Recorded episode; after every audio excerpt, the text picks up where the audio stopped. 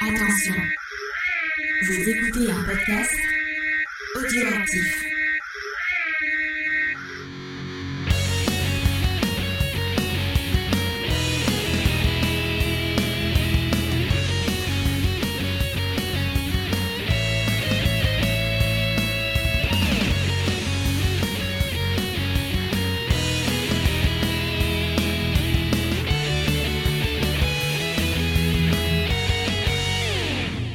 Bonjour à tous et à toutes, bienvenue pour un nouvel épisode de Geek en série. J'espère que vous allez bien. Aujourd'hui, on va parler de mystère, de fêtes foraines, de religion et de choses cheloues. Vous allez voir, ça va être super. Euh, pour m'accompagner, eh bien, mon cher James, c'est avec nous. Ça va, James? Bonjour, ça fait un moment que j'étais pas là. Bonjour. Oh, t'étais là au dernier épisode Au dernier épisode, j'étais là? Je crois, oui, quand on a... Bah, Gilmore Girl, oui, tu étais. Ouais. Ah bah oui, j'étais là pour Gilmore Girl. Eh oui. Pour dire que Rory est une... Ah, et pas. Ah, Mais il est, il est vilain, il est vilain. Oh là là là là. Et euh, également pour nous accompagner, eh bien, toute l'équipe de On a supprimé les rushs qui est avec nous, à savoir Bien. Sophie et Charlotte. Vous allez bien les filles? Oui, très bien. Charlotte qui aurait pu être là pour Gilmore Girl finalement, parce qu'elle l'avait vu. euh. Ouais, j'ai pas qui- fini, alors je veux pas me faire spoiler, moi. J'ai pas encore écouté l'émission, j'attends de- d'avoir Moi, terminé je suis la allée série. comme ça, la fleur au fusil, n'ayant pas vu la fin. Ah oui, mais j'avais prévenu.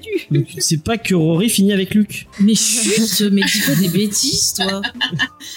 si tu dis ça, hein, euh, après, euh, On a déjà perdu plein d'auditeurs. euh, déjà qu'il y a moins de geeks en série maintenant, parce que je le rappelle, c'est mensuel. Et oui, hein, pour ceux qui auraient pas écouté l'épisode sur Gilmore Girl ou qui auraient pas suivi l'actualité, maintenant Geek en série sera mensuel parce que c'est plus facile à gérer pour moi euh, entre toutes mes activités et ça me laisse plus de temps pour préparer les émissions. Donc voilà, mais j'exclus pas de temps en temps de vous faire des petites capsules, des petits trucs comme ça. Un inquiétez truc sur pas. Archive 80. Oui, ben on euh, verra. l'occasion. On, on- on va, on verra. On organisera ça. avec Sophie et Charlotte, parce qu'à mon avis, ça, c'est un truc qui pourrait leur Bah, il y avait Léna qui était intéressée aussi. Ah. On commence pas à lancer des projets d'émission. Ouais. Ah, On a déjà beaucoup trop. C'est clair. Euh, bah alors, donc cette fois-ci, on va vous parler de la caravane de l'étrange, euh, qui est une série qui perso m'a énormément marqué. Carnival en VO. Ouais, j'ai découvert ça donc en 2003, ça m'a énormément marqué et ça fait des années que que je cherchais des personnes avec qui en parler et là enfin ça va se produire. Mais c'est génial, c'est fantastique. Euh, bah, avant de rentrer un peu plus dans le détail, James va nous passer euh, une petite bande annonce ou un extrait générique selon Ouais. ton inspiration, c'est Ce ça? petit générique. Il est bien le générique en plus.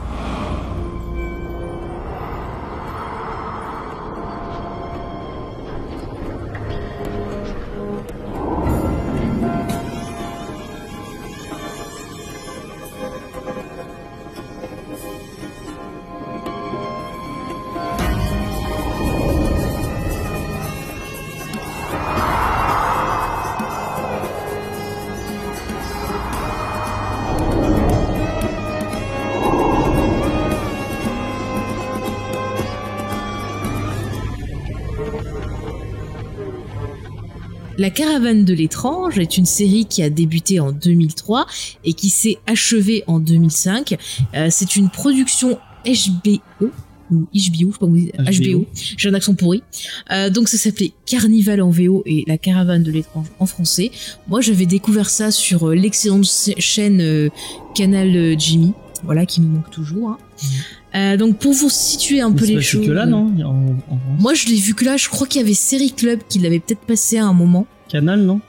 Canal, je pense pas, mais Série ouais. Club, Actuellement, euh, oui. possible. euh, Oui, actuellement, tu peux le voir sur Canal, on peut le voir sur OCS, aussi si vous avez euh, l'abonnement, ouais, qui, qui est très très bien. Comme la plupart des séries HBO. enfin, vrai, quand je dis canal, c'est l'offre canal com- euh, comprenant OCS. Voilà. D'accord. Ah, Ah, d'accord, c'est pas sur en- Canal, c'est au- au- en, en québécois, c'est Circo. Circo? Ouais. Je sais pas pourquoi. S'ils veulent, il n'y a pas de souci. Euh, en tout cas, cette série, elle a été créée par Daniel, alors je pense que ça se prend Neuf, qui est donc un producteur. Neuf, c'est ça? Un producteur, un scénariste. Il a aussi écrit des comics apparemment, mais j'ai pas trouvé euh, lesquels. Euh, il écrit en utilisant des pseudos comme Wilfred Schmidt ou Chris Neal. Si jamais James ça te dit quelque chose, toi qui es notre Il est spécialiste. même- sur Wikipédia, il est même pas. Alors, bah moi j'ai des infos, je, je vais te dire les choses, James, c'est moi qui fais. Toi, tu, tu te prépares pour le pitch. Donc, euh, donc, il a travaillé, bah, notamment euh, récemment sur la série The Blacklist, puisque c'est lui qui s'en occupe. Euh, il a fait une adaptation de Dracula. Il a travaillé sur Spartacus, euh, Blonde, euh, Blood and Sound. Il a aussi bossé sur Supernatural et sur une série qui s'appelait euh, Wolf Lake.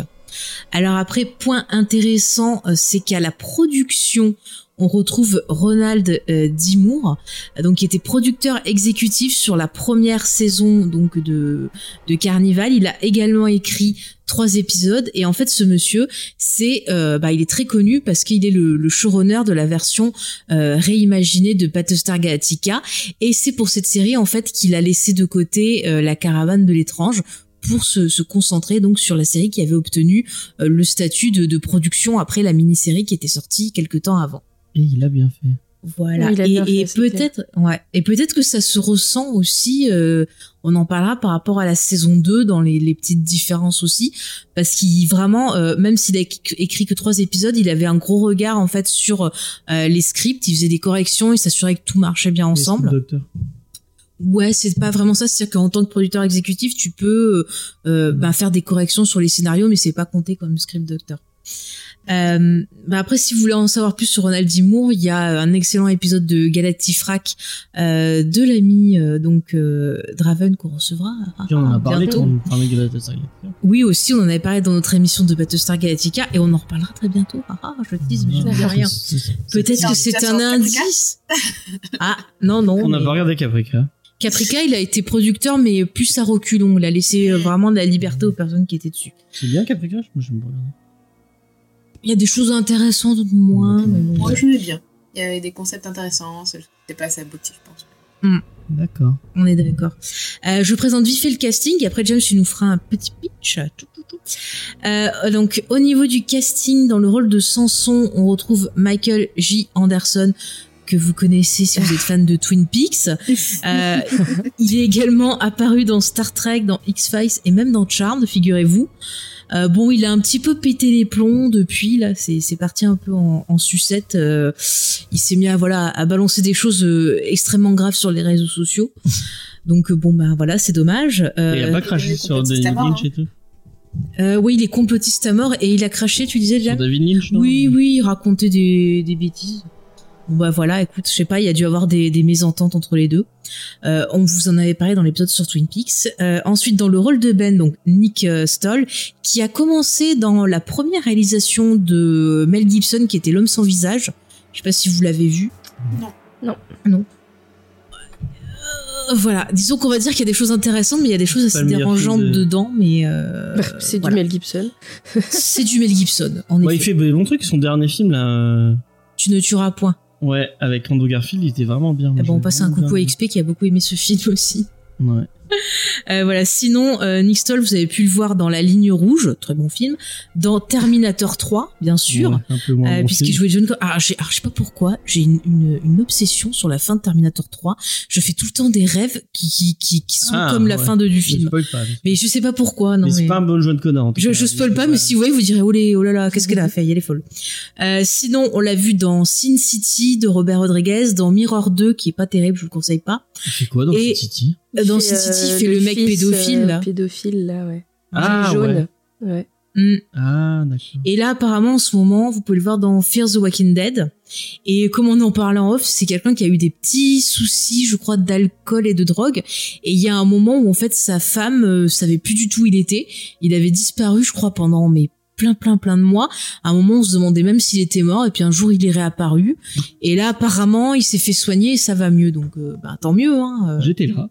C'est les mystères d'Hollywood. euh, C'est bizarre. Écoutez, Alors une autre personne qui est importante à présenter dans le rôle du frère Justin, c'est Clancy Brown. Ah, bah, lui qui est connu, il était dans Highlander, hein, il faisait le, le méchant. C'est Highlander 1 ou 2, je me rappelle plus.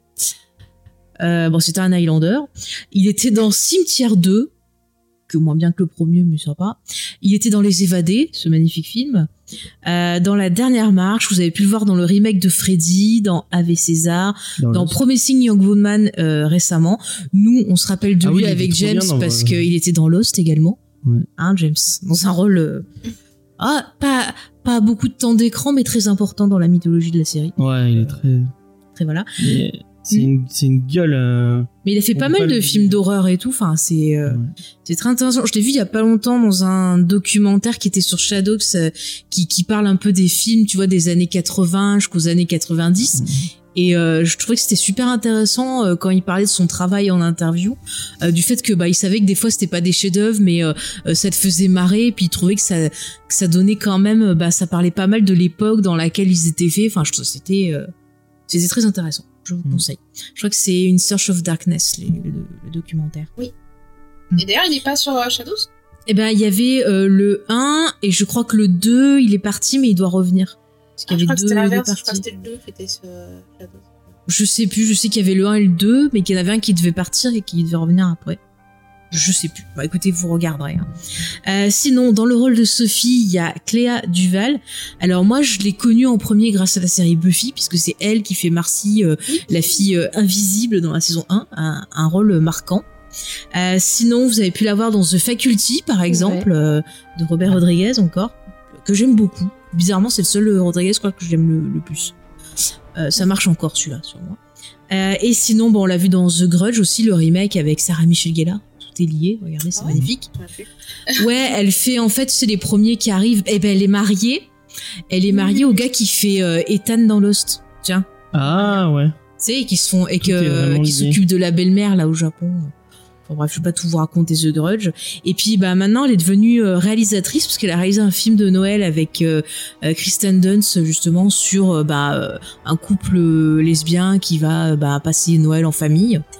Donc euh, voilà, je l'ai pas vu, mais on m'en a dit du bien. Donc, Apparemment, elle est dans Mental aussi. ah ouais? Bah j'ai pas dû voir les épisodes deux. où elle était. Quelle saison? Dans la saison, depuis la saison 2, apparemment. Ah ouais? Ah, c'est pour ça que j'ai regardé que là. Elle est dans New Girl aussi. Ouais, bah elle a dû apparaître un épisode. Ouais. Alors après, je finis vite fait avec euh, les gens intéressants dans le casting. Donc on a euh, Patrick Beauchot Ah. euh, qui joue donc un espèce de, c'est quoi, Lotz C'est un Ouais, aveugle. le- Lui, je pense que euh, les fans de séries télé le connaissent pour le caméléon. Oui. Hein voilà. Tu sais que de le voir, ça m'a donné envie de revoir le caméléon. Ah ben, non, très bien la série du caméléon, à part le deuxième téléfilm. Ah ouais, le deuxième téléfilm. putain. Faut, faut le voir en rigolant. Même le premier, il est pas fou. Pas mal. Écoute, il part dans Ah un non, non, non. Revois-le. Ah oui, bah ils assument, ils assument. Revois-le, c'est vraiment nul. hein. Il y a des problèmes de montage. Vu la, la vision qu'avait le, le créateur, tu vois, c'est un peu comme Carnival, quoi. Ça, ça Mm. part dans un truc très. euh, Ouais, très particulier. On vous renvoie à notre épisode sur le caméléon. finale, Avec le, avec le père de.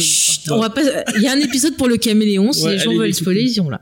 Euh, sinon, ma préférée qui est dans la série, c'est Adrienne Barbeau dans le rôle de Ruthie. Alors elle, voilà, si vous aimez le, le cinéma de John Carpenter, hein, vous avez sûrement vu euh, New York 97, euh, The Fog. C'est aussi la voix de l'ordinateur euh, dans The Thing. Écoutez, euh, une grande dame. Ah ouais? euh, ouais, ouais, ouais. Non mais c'est une grande dame, j'aime beaucoup. Et ça fait longtemps que je l'ai pas vue, elle nous manque, voilà. Donc euh, si elle veut refaire des rôles, euh, on Et l'engage d'ailleurs, sans euh, problème. Cléa Duval aussi, elle fait partie de l'univers de Carpenter parce qu'elle était dans Ghost of Mars. Mais oui, j'avais Tout est oublié. connecté. Mais c'est fantastique cette émission. Mais comme quoi cette série, elle est vraiment mystique. Écoutez, et je finis avec un dernier euh, Attends, mais t'as pas parlé d'Amy, euh, la- enfin la sœur quand même, elle est importante. Ah bah vas-y, parle-nous-en. De Amy euh, Madigan, donc je sais pas dans quoi je- on l'a vu. Eh ben, J'ai c'était bien la peine que tu mais euh, ce qui joue la sœur de, de Justin. euh, Elle était dans un épisode de Grey's Anatomy. elle est, elle est, moi j'ai trouvé elle est quand même marquante dans, elle a fait plein de petits rôles apparemment. Mais elle a fait Elle pas mal de téléfilms. Dans quoi? Affamé que t'as vu. euh. Affamé. Alors, il était très mauvais. Oui, en effet, il était dedans. J'ai oublié de te le dire parce qu'elle a vieilli. C'est un truc qui est tiré d'un bouquin Elle de Guillermo del Toro, mais le film, je l'ai pas trouvé euh, bien. C'est Marilyn Du- Dunham, c'est qui là, Dans quoi? dans Fringe Bah, tu regarderas. on est pas- Euh, Je sais pas, elle est dans Ouais. Grey's Anatomy aussi. Mais je t'avais dit, dans Grey's Anatomy, je l'ai revu il y a pas longtemps. Ouais, Caravane de l'été. Non, mais elle a fait surtout des petits rôles. Quoi. Ouais, elle a fait plein de petits rôles, mais là, elle est vraiment importante dans, euh, Mm. Oui. Dans, dans, dans, Dans la la série, série. ouais. Et je trouve que c'est une bonne actrice. Elle, euh. Elle joue vraiment bien, ouais. elle joue vraiment Mais bien. elle, ouais. tu vois, pour le coup, on en parlera à la fin, mais le destin de son perso, ça m'aurait intéressé de voir euh, ce que ça allait donner. Effectivement. Voilà. Donc pour finir, euh, il y a euh, Robert Nepper euh, qui joue le rôle de Tony, qui est un espèce de de journaliste d'homme de radio et là, lui vous le connaissez Ah oui. euh, si vous êtes fan de Prison Break par exemple il fait souvent des rôles de méchants dans des productions euh, Il est dans un Hitman peu aussi. obscures ouais ce que j'allais dire genre Hitman euh, tout à fait Donc bon, Il a voilà. pas une grande carrière. hein. Je me rappelle plus comment il s'appelait son perso dans Prison Break. Parce que T-Bag. je- Ah oui, moi je l'avais appelé Tibalt. Parce que je retenais pas son nom. Non. Non mais j'avais renommé tout le monde et d'un mec qui s'appelait Sucre. C'était pas ça? Ouais, bah c'était sucré. vraiment. Ah bah c'était Sucre parce que je retenais pas. Et celui qui joue, euh, celui qui a les jambes en moins là, comment il s'appelle? Enfin non, qui a pas une jambe en moins, mais euh, merde. euh, Putain, j'ai plus le nom.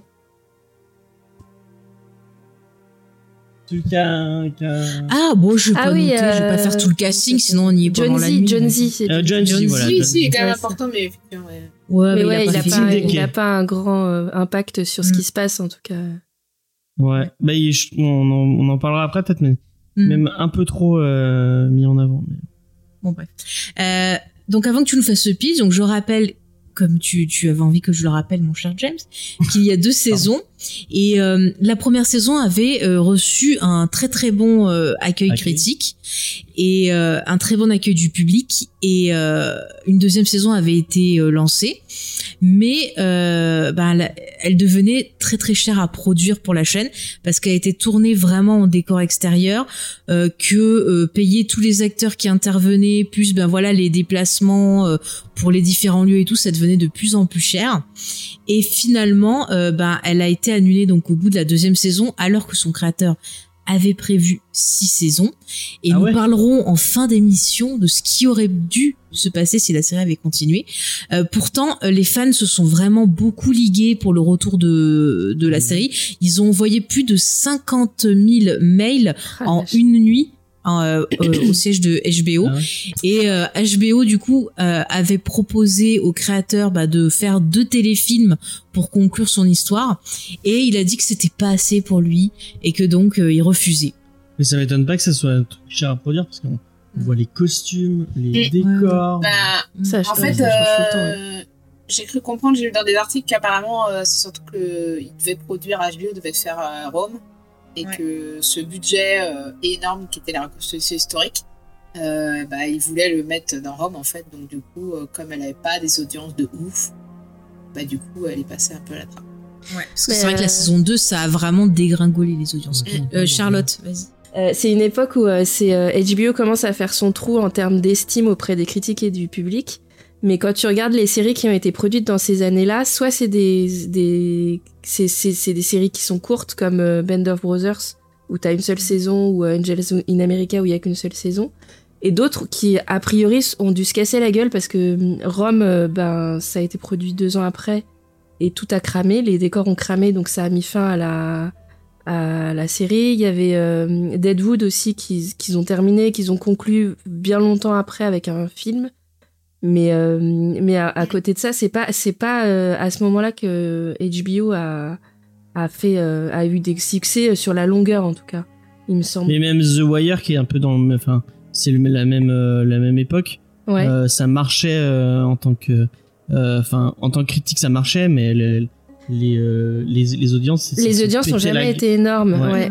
Mais après, je crois que ça rapportait euh, ben, des prix et les prix, Ouais, ça, ça apportait rapportait du prix. prestige. Ouais, ouais, ouais. Et ça servait pour les abonnements, en fait. Alors Donc, que. Carnival, par exemple, elle avait des très bonnes critiques euh, à, de, à son pilote, mais après, ça s'est euh, plus ou moins évaporé. Et il y a même à la saison 2, je crois qu'il y avait des critiques qui disaient euh, que ça vaut pas la peine de, de la regarder, donc forcément.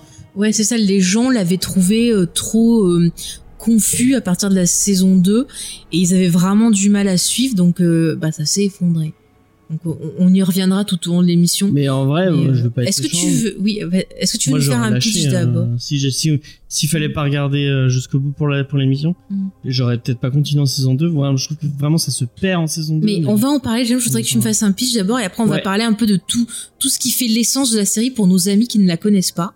Comme ça, ils jugeront si ça leur donne envie ou Alors, pas de mes voir. et puis- chers amis, euh, Carnival se passe dans les années 30, alors que euh, bah, le nazisme est en train d'exploser en Europe, mais nous, nous sommes en Amérique, euh, dans le Dust Bowl. Euh, je sais pas si vous connaissez le Dust Bowl, mais c'est une, c'est une région euh, entre l'Oklahoma, le Kansas et le Texas. Euh, où il y a des gros, euh, enfin à cette époque-là, dans les années 30, il y a des gros, euh, il y a des grosses catastrophes écologiques et notamment euh, des tempêtes de poussière et de sable et euh, il y a une grosse partie euh, de, de la de la de la population qui va migrer vers les vers euh, vers la Californie. Et euh, on va suivre euh, les, les aventures enfin les aventures la, la vie de euh, d'un jeune gars d'un jeune garçon qui sort il faut prison bien préciser que quand même, c'est des les gens qui restent là, ils sont très très pauvres, c'est la misère, Ouais. et c'est quelque chose qu'on va voir dans la série. Euh, bon, donc on va, ouais, on va suivre Ben Hawkins euh, qui euh, qui sort juste de prison, enfin qui s'est évadé de prison, qui sort de prison, euh, dont la mère vient de mourir. Et, euh, et en fait, euh, on comprend au début du pilote que la mère avait peur de son, de son fils parce qu'il a des pouvoirs. On va, on va l'apprendre. à- Il a des pouvoirs de guérison. Et en même temps, parce qu'il va, en fait, il va y avoir deux, deux, deux, deux, comment dire, Deux histoires en parallèle. deux histoires en parallèle hein, qui sont liées. Donc on va, il y aura Ben Hawkins donc qui va s'enfuir et qui va se réfugier euh, euh, dans un dans une fête foraine ambulante. Donc d'où le donc Il s'enfuit pas, c'est la fête foraine qui arrive pendant qu'il a qu'il enterre sa mère et Ouais. qui dit ah vas-y viens avec nous. Faut le préciser, c'est important. il y a un petit peu le, la police qui le recherche. Aussi, ouais. Oui, parce qu'il Légèrement. sort de prison. Oui oui. Il est évadé de prison. Oui, non mais je- je- Oui, c'est ce que j'avais dit. Et Non, euh, en même temps, on va suivre euh, donc Justin Crow, qui est un qui est un qui est un prêtre, euh, qui est un pasteur euh, méthodiste, euh, qui euh, qui lui aussi, je crois que lui il est en Californie et euh, qui euh, commence à avoir euh, des visions aussi et un certain pouvoir, mais euh, euh, euh, comment, comment comment expliquer d'une d'une de sans sans trop spoiler euh, il est a pas les très yeux tout noirs. Il a les yeux qu'il- noirs. Il est persuasif. Ouais, il est très persuasif. Et euh, il a envie. Il vous persuade de mettre fin à votre vie, par exemple.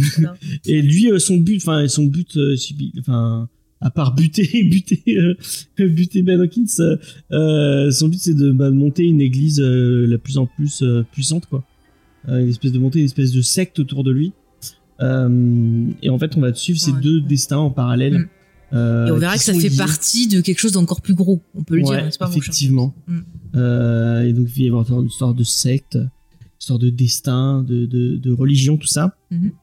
Tout ça, encore une fois, euh, bah, sous le fond de la montée du nazisme en Amérique et euh, de bah, la misère, la misère de cette. Mais de le- ce- de cette époque. Attends, tu commences déjà à spoiler des trucs, Non, on non, mais parlera c'est plus tard. dire. euh, Parce que c'est en, en métaphore, enfin c'est pas... Euh, ils te disent pas Oh, textuellement, après, c'est ça. c'est.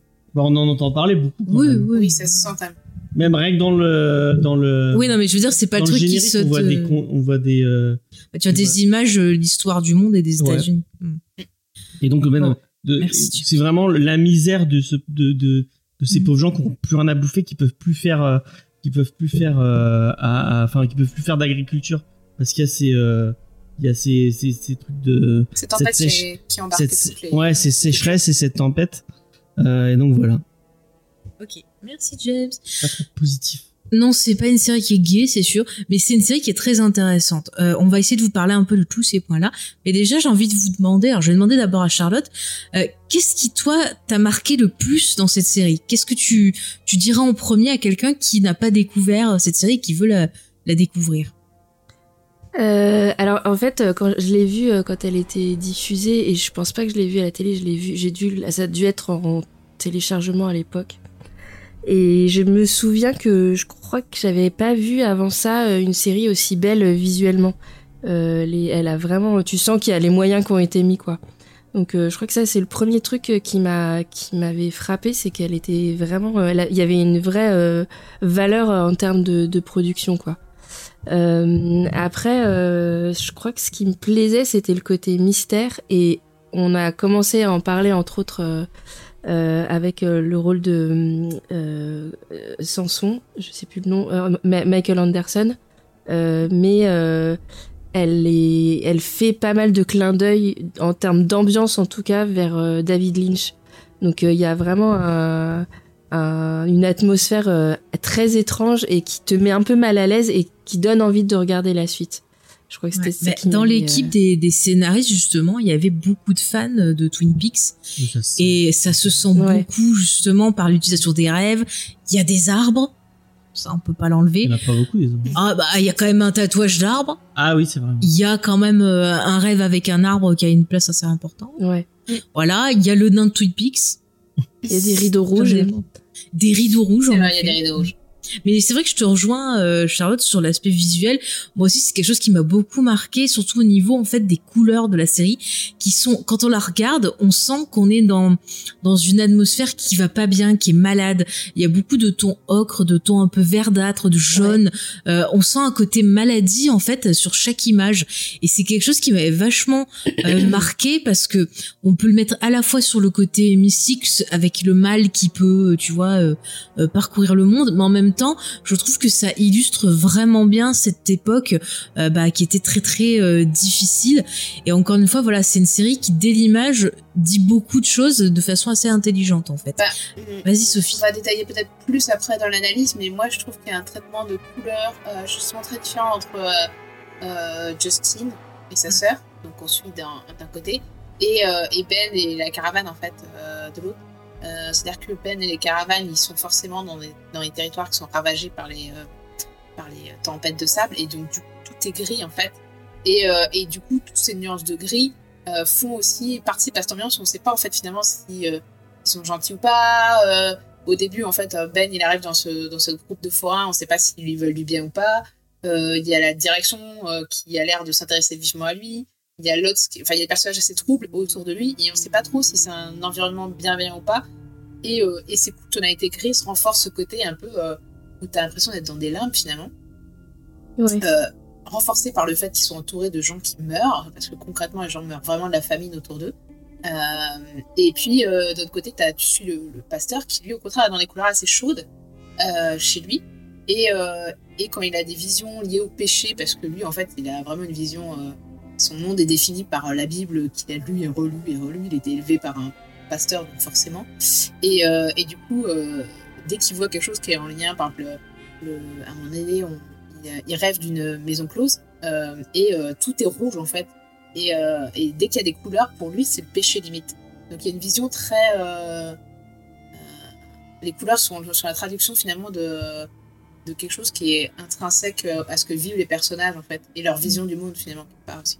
Mais tu vois, en plus, un truc qui me marque quand on est sur le, le prêtre, c'est qu'il y a un peu de texture. Enfin, je sais pas comment expliquer ça. Genre, quand il fait des rêves, où, voilà, où il y a des choses un peu oniriques ou des choses un peu bizarres, j'ai toujours l'impression que euh, les couleurs, les trucs employés, c'est comme si c'était un dessin avec de l'encre. Tu sais, j'imagine un gars euh, prendre une feuille de papier et prendre un pinceau et peindre. euh, tu vois, faire un, un truc avec de l'encre de Chine, de l'encre, bah voilà, de couleur. Il y a ce côté, j'ai l'impression un peu pas estampe, mais on sent vraiment une grosse pression, une grosse texture en fait. C'est c'est c'est c'est hyper intéressant et dérangeant aussi. Je crois que James, tu voulais réagir. Euh, bah, moi, je voulais te dire pourquoi j'avais aimé la série, mais Vas-y. je peux enchaîner si tu veux. Moi, c'est vraiment. si tu veux euh, réagir sur les couleurs avant de nous donner. Les couleurs, bah euh, oui, ça m'avait marqué. mais Enfin, après, j'ai peut-être pas de. Euh, non, ça m'a pas tant marqué que j'avais pas, euh, j'avais pas vu tout ce travail sur les sur les couleurs, mais j'y réfléchis moins que toi, je pense, euh, par rapport à ça. Mais moi, un, des trucs qui m'a qui m'a marqué dans la série et, une des une des grosses qualités, je pense, vraiment, on en a parlé un peu, c'est les costumes et les décors et il y a il y a un sens du détail qui est abusif. Enfin, Je crois qu'ils ont eu des prix pour les costumes ah, et les mais ça décors. m'étonnerait pas. hein, Des, franchement. des mi-créatifs, enfin, tu sais, des trucs comme ça. Dès qu'on est dès qu'on est avec Ben et avec euh, la car enfin la le, la caravane pas la enfin le, la carnivale euh, ils sont tout le temps crades tout est sale et tout est euh, Ouais, on Et, sent la euh, poussière, ouais. Mm. ouais la, mais tout le Et temps la quoi. sueur, quoi. il y a vraiment ouais, ça sent- on voit la sueur on voit la poussière on voit la, le, le moindre truc est euh, instantanément euh, enfin c'est marrant parce que bah, il y a Nightmare Alley de Guillermo del Toro qui est sorti il y a pas longtemps qui est un peu dans le même état d'esprit qui est au même à la même époque et à la même euh, et euh, je pense qu'il a vu la série c'est obligé. Et et bah à contrairement enfin après c'est peut-être à cause du cinéma mais on ils font quand même bright et, sympa tu vois on voit des Cooper par exemple il fait pas crade comme Ben Hawkins ou le, le moindre truc enfin j'ai l'impression qu'avant chaque scène il devait se rouler dans la terre ou je sais pas quoi. Parce qu'ils sont tout le temps tout le temps ple- plein de terre plein de boue plein de le moindre truc euh, quand tu les vois euh, travailler tu les vois dégoulinant de sueur et tout. Vraiment il y a, y a un vrai travail sur l'esthétique c'est et sur euh, sur ce sens du détail. euh, Et t'as même une opposition entre les hommes et les femmes au sein de la de la troupe, Mm. parce que tu vois les femmes elles sont tirées à quatre épingles et tout. C'est limite la vitrine du truc, pendant que les mecs derrière sont euh, bah crades comme tu le dis. et euh, même les meufs, ils font même les- alors qu'elles sont censées être euh, euh, apprêtées et tout, Mm. on voit bah, bah, elles, elles prennent la poussière, elles prennent le dans les Oui. cheveux. Il y a, il y a toujours du il y a toujours de la terre dans les cheveux ou des C'est abusé. Et euh, je trouve que vraiment il y a un il y a un vrai sens du détail par rapport à ça. Et c'est vrai que le lore est assez euh, c'est assez intrigant t'as envie d'en savoir plus. Mais bon j'ai envie de te demander parce que t'es sur les costumes avant que tu passes sur autre ouais chose. Euh, les costumes aussi du côté de de Justin. C'est Justin, ouais. Ouais. J'ai l'appelé Jonathan, je sais pas pourquoi. De Justin aussi.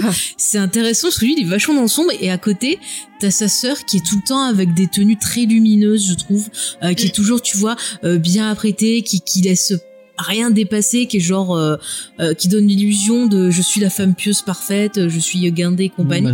Bah, Alors qu'autour d'eux, et ben justement, tu retrouves euh, l'aspect sale avec les gens qui, qui les suivent, Mm. puisque c'est des gens ben, qui mangent pas à leur faim, qui volent, euh, euh, qui sont pas bien et qui ont les vêtements sales et tout, qui euh, essayent de se frotter le nez quand ils sont devant lui pour euh, avoir une meilleure apparence, mais ça marche pas super bien. Je pense notamment euh, au personnage joué par l'actrice qui était dans Louis C. Clark, qui faisait la mère de Clark. J'ai oublié Ah oui. son nom, mais quand je l'ai vu, je fais oh c'est la mère de Clark. Voilà, bon bref. Euh, ça m'arrive des fois, je, je m'exclame toute seule. Mais elle, tu la vois, euh, à, à chaque fois, elle essaye de s'arranger et tout, mais on voit qu'elle est extrêmement pauvre, que ben ses vêtements ils sont tout dégueulasses, qu'elle a du noir partout sur le visage et tout, et ça fait un contraste avec l'autre qui se lève au-dessus d'eux. quand en tu vois des gens qui sont censés venir, enfin à un moment il y a un député qui vient le voir. Mm.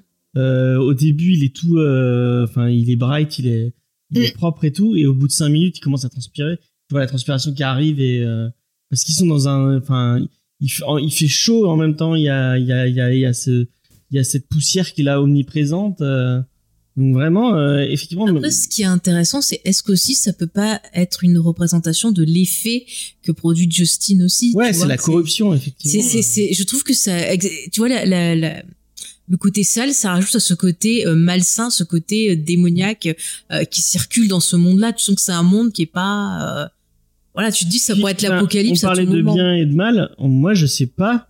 Je sais même pas si Ben, il est, il est- est-ce qu'il est bien au final? Bah, Même ses pouvoirs, euh, il y a toujours un prix. Il y a toujours, Ouais, euh, c'est- c'est On pas problématique. sur le spoiler là. Ouais. On va essayer Ouais. de pas trop, trop spoiler. Là, on reste quand même, voilà, sur, donc, Mais vous avez après, vu, ceci il y a, dit, pour euh, te répondre à James, euh, moi je pense que justement le fait qu'il y ait, euh, euh, j'avais lu, euh, euh, alors je pense que c'est, euh, c'est peut-être euh, une- un mémoire ou je sais pas que quelqu'un a fait sur euh, sur Carnival, euh, qui est disponible sur le site. euh, attendez je retrouve le truc. c'est le Cray Cairn. Et qui en parle, en fait, parle justement de la poussière comme bah, déjà un, un- quelque chose qui trouble la vue, qui rend flou l'image et qui du coup euh, ne permet plus de distinguer le bien du mal et que du coup les personnages sont vraiment dans cette ambivalence euh, euh, je dirais jusqu'à la fin de la saison 2 où justement là ils sont doivent faire un choix mais en fait euh, et même en ayant fait ce choix en fait tu sens que parce que Justin même si c'est un personnage qui va tendre vers le qui est destiné on va dire à faire le mal et ben même pour autant il fait des trucs qui des fois sont pas forcément maléfiques et il est pas tout le temps dans le mal et sa sœur qui à l'inverse représente plutôt le bien euh, des fois fait des trucs abjects au nom du bien quoi et en ah fait oui, euh, oui. euh, limite en fait t'as vraiment cette impression de limbe de de, de voilà de qui approche vers le jugement dernier donc justement le- dans la Bible le jugement dernier c'est euh, c'est le moment où t'es jugé ton âme est jugée aussi c'est pas juste le jugement euh, l'apocalypse quoi et C'est vrai euh, qu'il y a un côté fin du monde. euh, Tu Mm. sons qu'ils vont Bah, tous c'est ce que je mourir. disais, il y a, y a plein de fois, tu te dis, il y a une bombe qui va exploser avant la fin de Ouais. la série, quoi. C'est... Charles, voulais réagir. est-ce que ça fait pas lien avec la saison 3 de Twin Peaks Cette- Ah ah, et ben écoute, il y a un épisode, je sais pas, je, je dis juste le titre de l'épisode, je dis pas ce qui se passe dedans, mais un épisode dans la ville de Babylone qui m'a fait énormément penser à un épisode de la saison 3 de Twin Ah, Peaks. ouais. Si tu vois duquel je, je parle. Ouais, bon, Mm. Même Non, toi, pas tu l'as pas vu, mais tu t'en Pas doutes. Twin Peaks, mais l'épisode en question. Ouais. J'ai extrêmement pensé à ça. Je sais pas si David Lynch l'a vu entre temps pour faire sa saison un 3. peu- peut-être moyen parce que je pense que les Ouais. deux séries sont liées au niveau thématique euh, enfin en tout cas surtout la saison 3 de Twin Peaks c'est euh, Ouais. C'est très très lié. Et juste pour revenir avant de passer à un autre point, après je laisse la parole à Charlotte, je crois qu'il voulait réagir. Mais on peut dire aussi que justement tout ce côté poussière, ce côté apparence, euh, ce côté ambivalence des personnages, c'est aussi un des thèmes de la série, c'est-à-dire que euh, bah, tout ce qui brille n'est pas vraiment d'or, quoi. Euh, on le voit avec le, le nos amis de, de Carnival, c'est genre on croit qu'on va euh, à une fête foraine tranquille et tout, mais par derrière, bah il y a des vols, euh, il y a des escroqueries, il y a des choses, voilà, pas très. on pense voir un spectacle de magicien, mais en fait c'est une arnaque ou euh, et c'est vrai que la série elle est aussi sur ça avec euh, bah, le, le, prêtre qui est censé voilà représenter euh, plein de choses et qui en fait n'est pas vraiment ce qu'il est censé être enfin c'est vraiment une série sur un peu bah, moi je trouve que on en reparlera un peu plus profondément après, mais si vous aimez en fait les rapports avec les médias, avec les manipulations et tout, je trouve que via bah, le, prêtre en tout cas, on a ah, cette thématique là, ouais. Comme tu dis, oui, aussi. Oui, oui, les forains aussi, ouais qui est censé être le personnage aveugle mm. et quand tu vois c'est celui qui voit le mieux au final euh, et qui arrive à voir au travers des il y a, y a, toute une thématique mm. autour de ça hein. mm, euh, Charlotte je crois que tu voulais réagir tout à l'heure ou si tu veux partir sur un autre point à conseiller euh, à nos auditeurs euh, non, en fait, je, je, voulais réagir sur le l'idée que on était dans les juges le, les temps derniers quoi euh, sur euh, la série. Et c'est une grosse frustration d'ailleurs parce que il y a cette vision d'une bombe atomique qui explose. Et a priori il faut que le, le les deux personnages qui s'opposent c'est Ben et Justin donc le jeune homme et ce prêtre qui est pas un prêtre d'ailleurs qui est un pasteur. Et en fait, euh, ce, qui, ce qui est frustrant, c'est qu'ils sont, enfin, l'un est censé euh, emmener le monde vers le mal et l'autre est censé euh, emmener le monde vers le bien. Et on n'aura pas de conclusion en fait. Et je sais pas, je, je c'était quand j'ai vu la série la première fois, je me suis dit comment ils vont faire? Parce que nous on la connaît l'histoire. L'histoire c'est que les bombes elles ont explosé et que c'est quelque chose qui s'est passé. Donc qu'est-ce qu'ils vont, comment ils vont pouvoir emmener la série pour que euh, pour nous faire passer le fait que peut-être Ben euh, euh, réussit quoi son sa mission. Donc ça c'est. Eh ben t'auras des réponses à la fin de l'émission parce que justement dans ce dans les déclarations du créateur sur ce qui aurait dû arriver par la suite, il parle de ce point-là. Donc je pense que tu devrais être contente. Ouais. oui oui oui. Euh, est-ce que vous voyez d'autres points qu'on pourrait citer sans spoiler pour donner envie aux auditeurs découvrir la série avant bah, d'aller plus profond dans l'analyse? Oui, on n'a pas encore parlé qui pour moi est, ce qui m'a attiré vers la série et qui m'a accroché tout de suite. Euh, parce que effectivement les costumes sont super beaux euh, à l'époque. il n'y a pas beaucoup de séries qui étaient aussi travaillées, je trouve. Aujourd'hui, c'est quelque chose qui est hyper présent et voilà, même presque trop présent. mais mais à l'époque c'était pas vraiment le cas mais euh, il y a un aspect moi qui m'a tout de suite euh, captivé moi c'est l'aspect fantastique en fait euh, on a dit que Ben a des pouvoirs de guérison que Justin a des pouvoirs de persuasion qu'ils ont des visions mais il n'y a pas que eux en fait il y a l'autre qui voit sans voir en fait qui lui aussi a des espèces de préconitions de visions vraiment qui on sait pas très bien la hein. voyance c'est un peu. Il peut lire aussi dans les esprits. J'ai l'impression que ouais, c'est ça. Il peut lire dans les esprits. Bah oui, parce que quand il touche le petit euh, Ben, il voit des choses sur lui et. Euh, et euh, j'ai l'impression qu'il a, a, besoin que les personnes soient inconscientes pour lire, mais ouais. Et euh, t'as euh, bah, la charmeuse de serpent qui va avoir des pouvoirs plus tard, mmh. après qu'il arrive quelque chose. Puis il y a Sophie et sa mère aussi. T'as Sophie et sa mère. et t'as comme ça pas mal de personnages. Euh, t'as des, t'as les morts et. Euh, euh bah, mais même euh, Samson d'ailleurs. Ouais. Et, euh, et puis t'as as le personnage de la direction, on sait pas trop, mais on sent qu'il a des capacités, des pouvoirs. En tout cas, il sent des choses. Il doit sans doute avoir des visions, ça c'est clair et net, puisque il dirige la caravane sans jamais sortir de derrière ces fameux rideaux rouges. Euh, donc il y a vraiment quelque chose de...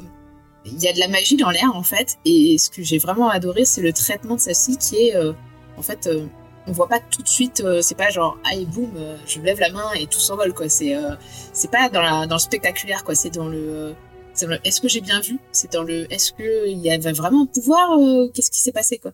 Et à part peut-être de Justin ou Ben, où c'est beaucoup plus évident, mais ce personnage, c'est toujours dans le doute, en fait, si c'est vraiment du fantastique ou pas. Et du coup, pour moi, c'est ça la définition du fantastique. C'est pas un truc qui t'explose au visage et qui est hyper évident. C'est quelque chose dans la nuance, en fait. Et euh, bah, du coup, moi, c'est quelque chose que j'aime beaucoup dans tout euh, le mouvement des romans gothiques, en fait, et, euh, que j'ai retrouvé dans Carnival, que j'ai beaucoup aimé. Et puis il y a ce côté bah, justement qui joue sur l'ambivalence de euh, est-ce que la 10 de Bonaventure connaît vraiment l'avenir? Et si elle le connaît, est-ce que tu as vraiment envie de le savoir quoi? Et, euh, et ça joue totalement là-dessus quoi. Ah mais c'est intéressant ce que tu dis, je suis assez euh, assez d'accord. Rajouterais même aussi qu'il y a un côté un peu, euh, ça y est, je trouve plus le mot. Tu sais James, euh, la série que t'aimes bien là. Ah je vais y arriver. Bon, il y a un côté un peu euh, échange équivalent là, comment ça Ah, Full Metal. Oui, alchimie. Voilà, alchimie. Tu vois, par exemple, euh, quand Ben utilise ses pouvoirs, euh, il faut qu'il ait un échange équivalent de l'énergie qu'il utilise pour soigner quelqu'un ou Je ramener me suis quelqu'un. engueulé quand j'ai dit ça il y a deux secondes. Hein Rien, rien. De quoi Que je m'étais fait engueuler, que je spoilais il y a trop de Non, mais ça, on le voit dans le pilote. C'est juste que tu un disais pas prix, au bon moment. C'est pas pareil. Mais c'est ça qui a un- à tout, tout ce que tu fais, il y a un prix à payer. Mm. Euh, Bah, c'est ça qui est intéressant parce que dans d'autres séries fantastiques, c'est genre, euh, ah, je fais ma magie, pouf, c'est fini et euh, voilà. Ouais. Mais là, il mais faut même vraiment parler, veut- donc euh, on parle de Sophie et sa mère, euh, donc ont le pouvoir de voir les esprits ou de voir euh, l'avenir. À chaque fois qu'il y a un prix euh, pour voir, si tu veux voir euh, quelque chose, bah, tu, tu effectivement tu vas pas forcément voir ce que tu as envie de voir, quoi. Tu vas voir, euh, euh, tu vas, Bah, Au-delà de ça, ceux qui ont des pouvoirs ont, une, euh, ont souvent une infirmité physique aussi. hein. ouais. Euh, L'os, il, il peut lire les esprits, Il est aveugle. Euh, alors, Bah, la mère de Sophie, elle est, elle a plus. des problèmes physiques moteurs puisqu'il ne sort jamais. Ouais. Euh, Et puis, euh, bizarrement, pas tout le monde le voit. Euh, la mère de Sophie est euh, tétraplégique. ouais. Et euh, Et Sophie, et, non enfin, Sophie, elle a pas l'air très bien non plus. Hein. Je pense qu'elle a un peu un problème. euh. ouais. oui, Moi, je, je pense que voilà, euh, il y a- Bah, c'est il y, a des- mauvais traitements de sa mère aussi, je pense. c'est-à-dire qu'elle ouais, c'est pas une vie idéale. Quoi, mais, euh, Mais il y a aussi tout un truc sur le, le fait de sortir de ce milieu-là. Mm. Enfin, il y a tout un, un pan, euh, on en a pas parlé, qui, qui est pas du tout dans, le- dans le dans l'axe fantati- fantastique, mais il y a la la vie de d'une d'une famille, euh, donc de- d'un père et de sa fille. Enfin, au début de ses deux filles. Et, euh, et- Non mais refais-le parce que t'as spoilé. Tu dis un père et ses deux filles. Oh, c'est pas au début. Bah, un couple, parce qu'ils Pardon. sont tous les deux quand même. ouais, Ouais. la femme, c'est important aussi. Il y a aussi tout un pan de l'histoire qui, qui parle aussi de, de- de comment t'arrives à te sortir de ce milieu-là et comment euh, bah c'est compliqué avec euh, donc c'est en dehors du fantastique mais bon il y a un couple et ses deux filles euh, donc qui euh, qui font un truc de burlesque euh, dans le dans le dans la caravane enfin dans le- dans, le- dans le, la fête foraine.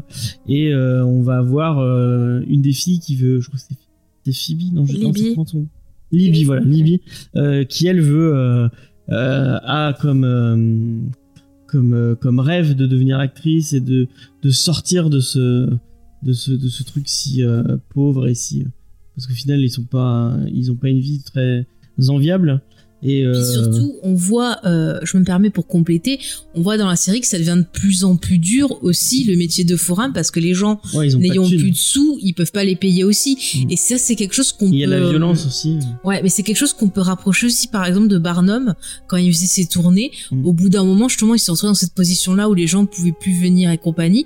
Et c'est pour ça que lui, il avait choisi de s'établir, tu vois, dans dans une ville Ouais, et d'offrir un truc euh, plus grand qui allait attirer un public plus riche. Alors que eux, euh, bah, ils peuvent pas le faire. Et on voit que c'est très très dur, euh, comme tu le dis, James. Euh, on a un moment d'autres personnages qui viennent d'un autre groupe de forains qui, bah, ont pas pu trouver ailleurs et qui sont obligés de venir là. Et Mais il y a une espèce de dualité entre la mère et la fille. La, la, la mère qui a, je pense, qui a laissé tomber l'idée de, de s'en sortir et qui se dit, bah, c'est ma vie, elle est comme ça. Et du coup, qui va envier sa fille d'avoir encore de l'espoir et qui va tout faire pour qu'elle perde espoir et qu'elle se dise, bon bah, on va, on va finir là-dedans.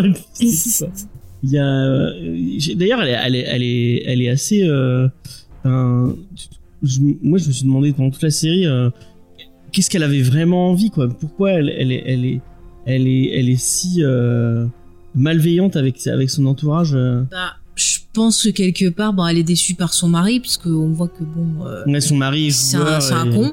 Euh, bon, un peu. trompe en plus. Voilà, non, mais je pense que c'est un peu une situation où quelque part, euh, elle, euh, elle en veut euh, à son mari. Et en même temps, elle l'aime, et c'est pareil, elle aime ses enfants, mais en même temps, bah, sa fille, euh, elle est plus jeune, plus jolie, elle peut lui piquer sa place dans le spectacle, et puis, bah, si elle s'en va, euh, elle peut se retrouver toute seule, tu vois, elle Ouais, peut, c'est, c'est, voilà, et puis si elle, elle peut plus danser, qu'elle peut plus payer, qu'ils ont plus personne, tu vois, c'est quelque part, c'est pareil, c'est elle l'envie, mais en même temps, elle lui en veut. Je pense. Elle a besoin d'elle et en même temps, elle. euh, Mais d'ailleurs, on Euh. peut parler aussi du fait que les parents sont pas ouf dans cette série de manière Non. générale. Elle est pas, oui, la, la mère de Ben qui le, dès, bon, on le voit dès le pilote, euh, elle a peur de ses pouvoirs, elle le, elle le traite Elle le comme un diable. maltraite, euh, ouais. Ouais. Le maltraite, ouais. Elle est très religieuse aussi. Enfin, ça, Ouais. c'est aussi un autre thème qu'on pourra aborder euh, après vite fait pour vous situer. Mais on, on en parlera plus dans, dans la partie spoiler. Mais ouais, effectivement, on voit que c'est des gens comme quoi aussi l'éducation.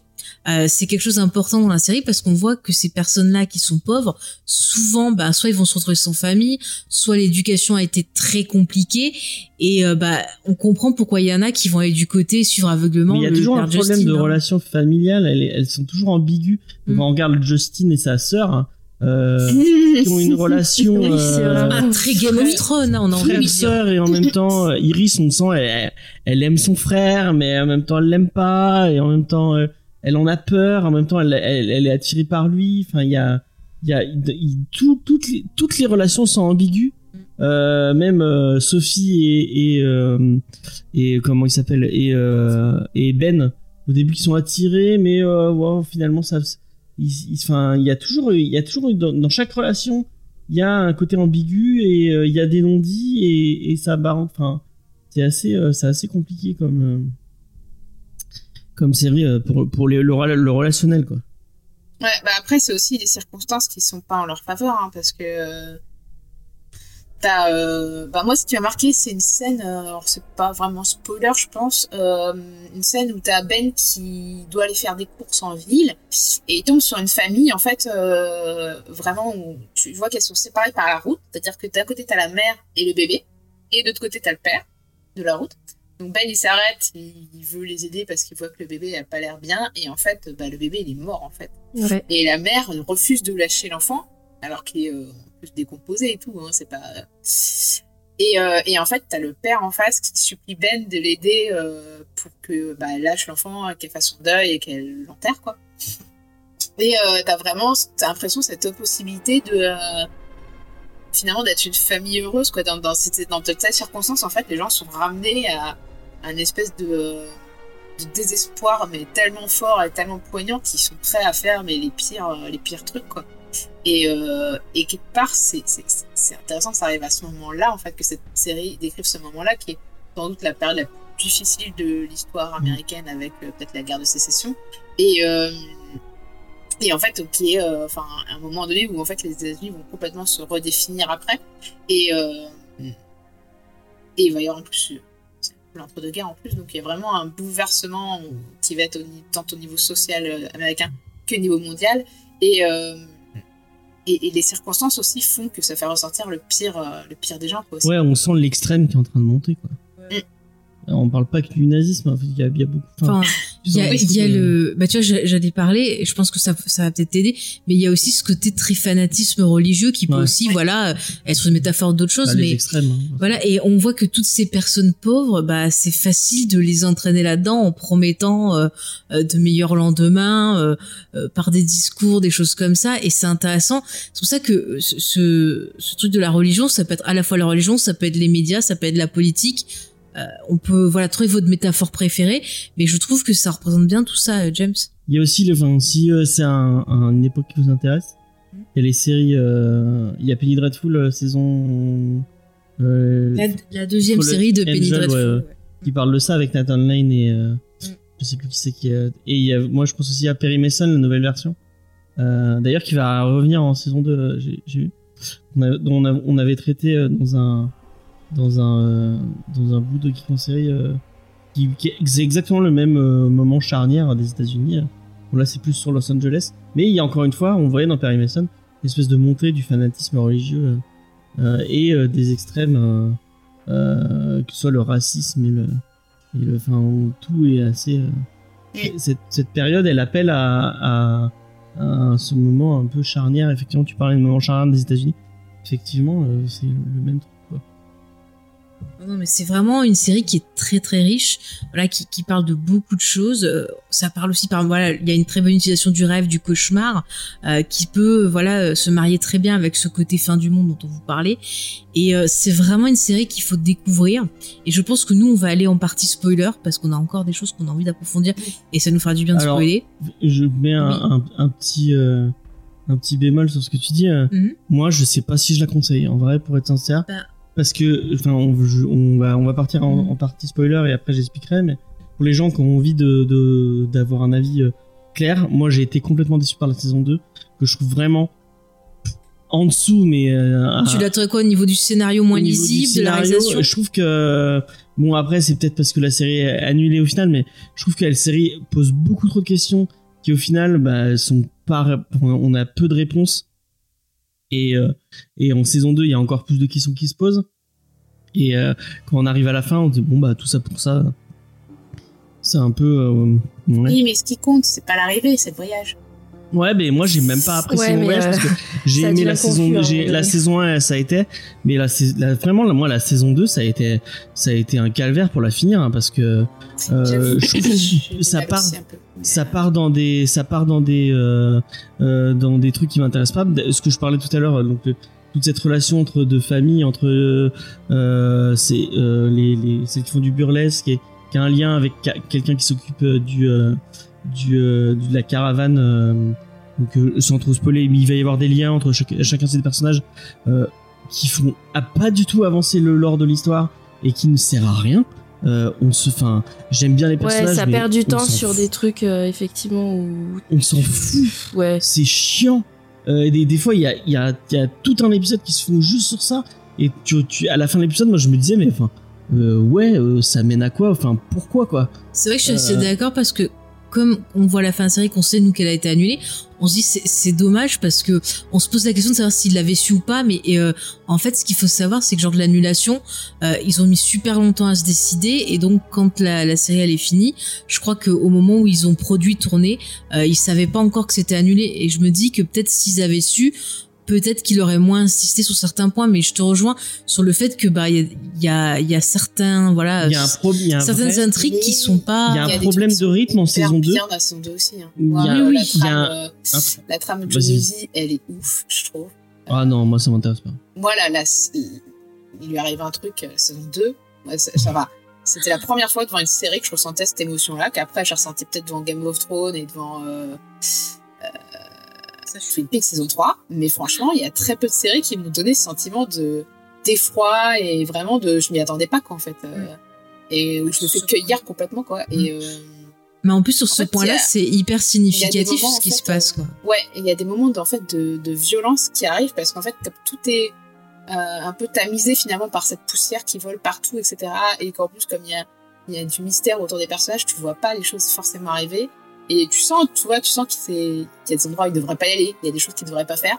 Et, mais quand la violence arrive, c'est, enfin, je trouve qu'elle est hyper forte et hyper violente. Et, euh, et même euh, le frère Justin, quoi, il est confronté, euh, bah, c'est plutôt la première saison, mais euh, Moi, je trouve qu'en première saison, il y a des trucs beaucoup plus. Enfin, elle, tout à l'heure, elle parlait de Babylone. Babylone, c'est en saison 1. Il y a un truc qui arrive pendant cet épisode, qui arrive notamment aux gens de la caravane, qui est beaucoup plus marquant et, et qui est beaucoup. Enfin, qui a une violence qui est beaucoup. Enfin, qui, moi, qui m'a marqué au fer rouge.